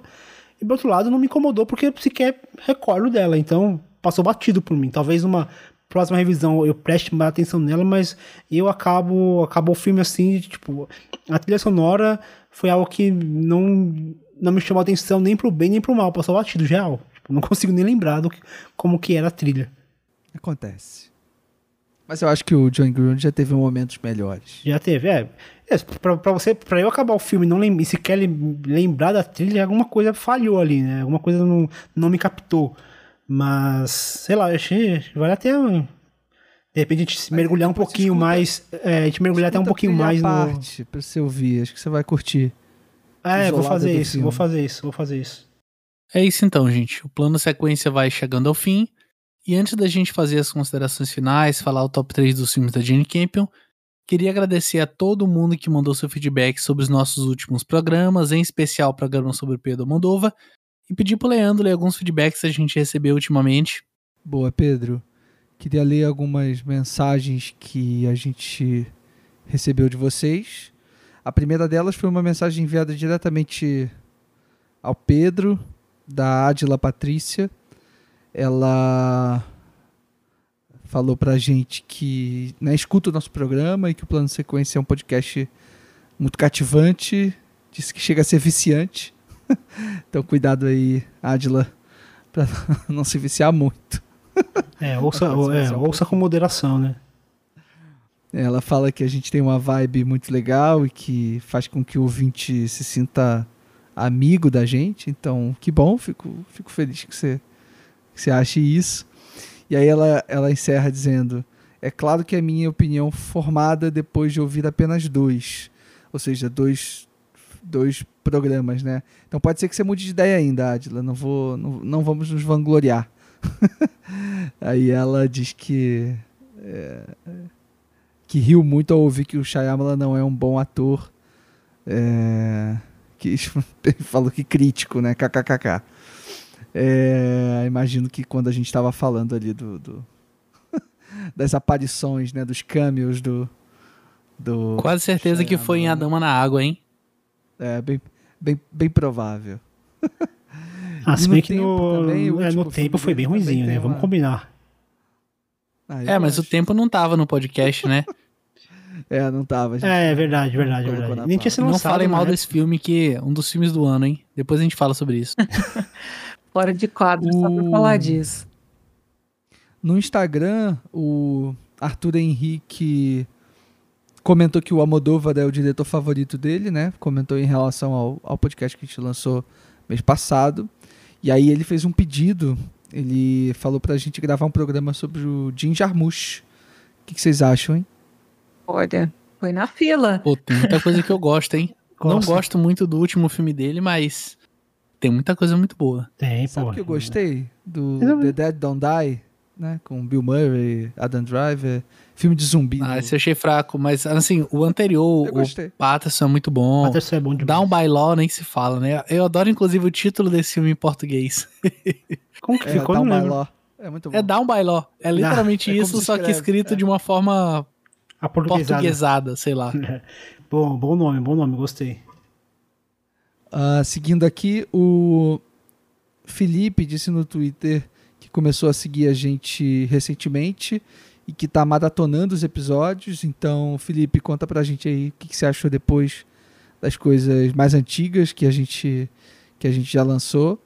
É, Felipe, uma um... dica. Ouve do. Sei lá, do 50 pra cá tá bom demais. Antigo não ouve, não. do isso, 50 imagina. pra cá você não participou de nenhum, Pedro. é justamente por isso que ele tá falando. Entendi, cara. E aí o Felipe pediu, fez também um pedido, assim. É, nada. Ninguém mais, ninguém menos do que Kubrick. Para ele é um diretor que falta aqui na nossa, no nosso hall de episódios. E de fato, né? Kubrick sempre bom, né? Que muita gente já falou do Kubrick. Muita gente fala do Kubrick, mas é, certamente é um diretor que a gente vai falar em algum momento, assim. É, a gente não vai te decepcionar, não, Felipe. Fica tranquilo. E acho que por fim o Rafael também mandou uma mensagem no Twitter falando que ele mandou uma mensagem engraçada, assim, até comentei com ele depois. Ele falou que depois de ouvir a gente ficou querendo ver vários filmes que ele ia jogando de lado e querendo rever outros 37 depois de ouvir. É... Aí ele falou assim: é, ele disse que provavelmente vai abandonar o, o trabalho e a faculdade que estão atrapalhando ele a ouvir o programa. Nossa, Aí eu comentei... serviço plano de sequência, hein? é, eu comentei pro Rafael, pô, Rafael, é, desculpa, cara, mas não larga, seu, não larga seu emprego, não, pelo amor de Deus. Não, não coloque é, isso ai. nas nossas costas, né? Mas isso, Mas né? obrigado, querido, demais, assim. É, de fato, quando a gente ouve eu sempre quando ouço podcast sobre né, filmes que eu já vi e tudo, principalmente filmes que não são lançamentos e tudo, eu também sempre fico querendo rever, assim, é sempre essa instiga a gente, né? E rever filme é bom demais, eu gosto muito. É, é... Sempre que a gente grava, eu, eu fico sempre atento a qual dos filmes da pauta, às vezes mais de um, que eu tenho vontade de rever mais do que os outros, assim. E tem vários programas onde o filme que eu quero rever, às vezes é que eu menos gostei ah. que a gente grava. É verdade. Mas, é Mas isso, queria gente. agradecer de, de uma forma geral a, a, todo mundo que mandou feedback. Pedir para que vocês mandem mais, porque pra gente é assim, mais do que um combustível pra gente continuar produzindo. É, enfim, a gente não ganha nada com isso, a gente tem outras coisas que não o cinema, nossos empregos, até por isso passamos um bom tempo sem nos encontrar os quatro. Mas cada vez que a gente lê um feedback desse, recebe uma mensagem, seja no Instagram, seja no Facebook, seja no Twitter, seja por e-mail, seja no próprio site. A gente fica super feliz. Isso serve de fato como estímulo para a gente continuar produzindo, continuar fazendo isso aqui, que surgiu de fato dos nossos anseios como cinéfilos e dessa vontade inexplicável que a gente tem de passar mais de duas horas falando sobre filmes. E lembrando que você pode votar no seu filme favorito da pauta lá no Spotify e ajudar a gente a montar o top 3 dos ouvintes. É só correr lá e escolher o seu filme. E aí, partindo pro nosso top 3, Fernando, faz suas considerações finais e seu top 3 aqui dos filmes da Jane Campion. Eu sempre fico muito feliz quando a gente fala de um, de um cineasta ou de uma cineasta que, que tem uma filmografia irregular, mas não só irregular na questão de, de qualidade de obra, mas em questão de estética, de, de proposições. A Jenny Campbell ela tem uma, essa inquietação, ela, seus filmes transitam, ela vai de um romance é de um romance de época para um, um thriller com, é, contemporâneo e aí é, é tudo uma bagunça muitas vezes até difícil de se entender muitas vezes complicado de se de se alcançar mas que vale mais a pena uma cineasta que se arrisca do que às vezes uma cineasta que segue sempre num, numa mesma numa mesma toada ainda que haja altos e baixos nesses casos, quando há o alto, é um alto muito é muito assertivo, assim. Eu gosto muito de diretores que se arriscam e a Jenny Campbell com certeza é uma das que mais se arriscam, assim, na, na nos projetos em que ela resolve encabeçar. Eu espero que o próximo projeto não demore tanto como foi o gap entre os dois últimos longas dela. Acho que espero que ela consiga, agora que ela conseguiu um certo prestígio. Espero que, que novas portas se abram para ela poder produzir seus filmes. Indo aqui pro meu top 3, eu coloco em terceiro lugar O Ataque dos Cães. É o filme mais recente, talvez o mais. É, digo mais premiado, porque o piano também teve seu reconhecimento. Mas acho que é o filme mais comentado por ser um filme que está numa plataforma de grande alcance, é um filme que vai ter ainda um grande alcance após as suas o, o ganho do Oscar de melhor filme de não melhor filme não, de melhor direção para Jane então acho que isso vai levar o filme para que seja mais visto. Eu espero que seja mais visto mesmo, que ela consiga é, com isso ter um, um nome até mais forte do que ela já tem na indústria. Em segundo lugar, eu coloco O Anjo em Minha Mesa. É, acho que por ser um filme de bem de início de carreira, é, a direção dela ainda estava sendo aprimorada, mas acho que é, é um acerto e é um, um, salto muito grande de estilo, de uma estética totalmente diferente do, do filme anterior. Então mostra o quão, o quão ela é disposta a afinar a sua direção e acho que é, é um, trabalho assim estupendo, muito bonito, muito sensível, muito agradável, uma fotografia que me, talvez a fotografia mais bonita do, de todos os filmes da, da Camp, eu acho superior até do Ataque dos Cães, que foi muito cultuado, mas acho que tem muita gente que enxerga a fotografia do Ataque dos Cães com aquela coisa de paisagem, acho que vai muito além disso. E o próprio Um Anjo à Minha Mesa tem muito disso, né? Essa coisa da textura, a escolha das lentes que, que funciona muito para proposta, para proposta que ela quer dar para sua obra. E para mim, eu acho que é difícil não colocar o piano como uma grande obra-prima da Jenny Camp. Eu acho que é um filme assim que que beira a perfeição. Eu até me arrependo de ter acessado esse filme tão, tão tarde, né? É um filme tão, tão cultuado e não é à toa que ele é um filme tão cultuado. É um filme até, de certa forma, controverso, que a mim engrandece ainda mais porque gera outras discussões que são sempre válidas, desde que sejam é, discussões com, com um certo embasamento, né, com uma certa um mínimo de inteligência, de honestidade intelectual. Eu acho que sempre vale a pena de questionar as obras, mesmo que as obras sejam obras que gostamos muito, é sempre bom de alguma forma tentar tirá-la do lugar comum. Eu acho que o que acontece com o piano, eu acho que é bem isso, né? Muito essas críticas que o filme recebe acaba tirando o filme do lugar comum e ainda que você discorde ou concorde com, com o que nós falamos sobre esse filme, eu acho que o fato do filme se propor a isso, para mim, já é um grande ganho. Muito bom, Fernando. Qual o seu top 3, Leandro, e suas considerações finais aqui do programa? Opa. É... Acho que o Fernando pô, matou a pau aí nessa última, nessa última fala. Acho que a Campion é, tem sim que ser louvada pela, pela coragem dela em, em se arriscar sempre. E uma outra coisa que eu acho importante também de destacar na diretora é que ela está sempre interessada nas contradições mais terríveis e ao mesmo tempo mais libertadoras das suas personagens. Isso é algo que, né, poucos cineastas têm ainda hoje. É, meu top 3 fica assim. Em terceiro lugar, Um Anjo em Minha Mesa. Um filme ainda em início de carreira, ainda construindo né, uma, um olhar. E já tão incrível, é, já apontando tantas coisas né, que ela faria dali em diante. Então, acho que esse é um, filme importantíssimo de ser visto, de ser mais lembrado hoje. Em segundo lugar, o segundo filme da Campion sobre escritoras ou escritores, né, sobre poesia de modo geral, O Brilho de uma Paixão. É... Apesar de eu ter quase ido para o lado da Marina após a citação do Pedro, é, eu ainda continuo sendo um romântico, então fico aqui com o brilho de uma paixão em segundo lugar. E em primeiro, piano, de fato, enfim, um, um, belo filme, talvez o ápice da carreira da, da Campion.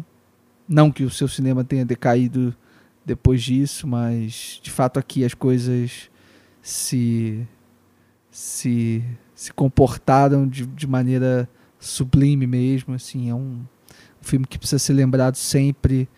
É, quem não viu, pelo amor de Deus, corra atrás, que está tá fazendo feio, né? Ano que vem o filme começa, completa 30 anos, então, por favor, gente, assistam o piano, assistam mais o cinema da Jane Campion. Muito bom, Leandro. Partindo para minhas considerações finais, eu acho que de fato o Fernando foi bem direto ao ponto, né, no, no que ele comentou. E eu acho que vai muito de um grande cineasta também saber se arriscar e saber apostar em projetos fora do lugar comum, porque também quando a gente fala, por exemplo, de cineastas que é, estão fazendo meio que o mesmo filme de novo e de novo, às vezes com atores diferentes, com pequenas mudanças, mas que no final tudo parte do mesmo pressuposto, fica muito óbvio. Então, quando a gente pega uma cineasta que se permite arriscar, se permite é, fazer obras diferentes entre si, se permite a, explorar gêneros, eu acho que isso é, é super válido. E aí a gente percebe a grandeza quando dentro desses gêneros diferentes, dessas abordagens diferentes, ela consegue fazer grandes filmes. E aí, partindo para o meu top 3, é, eu vou colocar em terceiro lugar. Nossa, é difícil. O Anjo Minha Mesa, né, filminho lá do começo da carreira. Em segundo lugar, eu vou colocar Ataque dos Cães, eu acho que talvez é um filme que daqui a alguns anos, se eu rever, ele vai crescer um pouco para mim, mas como ainda tá recente, ainda não deu tempo de maturar, acho que ele fica em segundo e em primeiro lugar, o piano. E você, Marina, quais são as considerações finais e seu top 3? Ai, gente, será que vai ter uma unanimidade aqui nesse top 3? Pela primeira vez na televisão? É... Poxa, achei super legal a gravação de hoje, é, apesar do Pedro estar quase um ano sem hostear. Acho que tá, tá muito bem, Pedro. É, acho, espero que a gente não tenha desconvertido nenhum romântico no programa de hoje. É, mas eu acho que a discussão ficou bem legal, assim, cada um trouxe um, o seu ponto de vista e a gente é, pôde, acho que a gente pôde dissecar bem a carreira dela e ver a importância que tem uma mulher na direção, né? Eu, eu adoro quando a gente fala de diretoras aqui. É, espero que a gente faça isso com mais frequência. Uh, top 3. eu acho que o meu vai ficar igual ao do Fernando. É, em terceiro lugar, eu coloco Ataque de Cães. Em segundo lugar, Um Anjo em Minha Mesa. Eu tô simplesmente obcecada por essa escritora, assim, apaixonada por ela criancinha é, e toda a trajetória de vida. Eu acho tudo muito fascinante e foi muito bem contado pela Jane Campion. E em primeiro lugar, né, o piano. Digam aí vocês qual o preferido. Votem, tá? E mês que vem a gente tá aí de volta com outro, outra pauta para vocês. Agora vem cá, essa informação é verídica? Essa é a, é a primeira vez que a gente concorda os quatro no primeiro lugar? Não, né? Não, Não, mas que eu me acho lembre, que sim. Não, mas é raro. Já aconteceu, assim, mas nesses 53 programas, eu diria que é, sei lá, quinta vez que aconteceu, quarta vez que aconteceu É, isso. são poucas. Então é, é- é- é praticamente a primeira vez. Então tá ótimo. É, nesse Assim, ano é a eu desafio pessoal que, que tá ouvindo desde o começo, assim, vai, anota aí se puder. Às vezes que a gente concordou, assim, que teve de fato é, unanimidade, tanto entre a gente quanto com convidados ou convidadas, pra gente saber. Mas eu acho que foram umas quatro, cinco vezes, assim, É, geralmente o Leandro Sem- destoa. sem pensar. É, geralmente é o Leandro. Ah, o Pedro também gosta, né? ai, ai. Mas é isso, gente. Pra gente não se estender mais, plano sequência vai ficando por aqui. Fica assim o nosso top 3. Queria agradecer demais pela companhia. Leandro, valeu. Fernando, Marina. Valeu, pessoal. Obrigada, gente. Foi massa. Um brinde. Um a brinde. próxima, Plano hein? sequência vai ficando por aqui, com casa cheia. Espero que assim continue pelos próximos programas. Um grande abraço para vocês que estão aqui comigo, para os nossos ouvintes que estão até agora e até o próximo mês.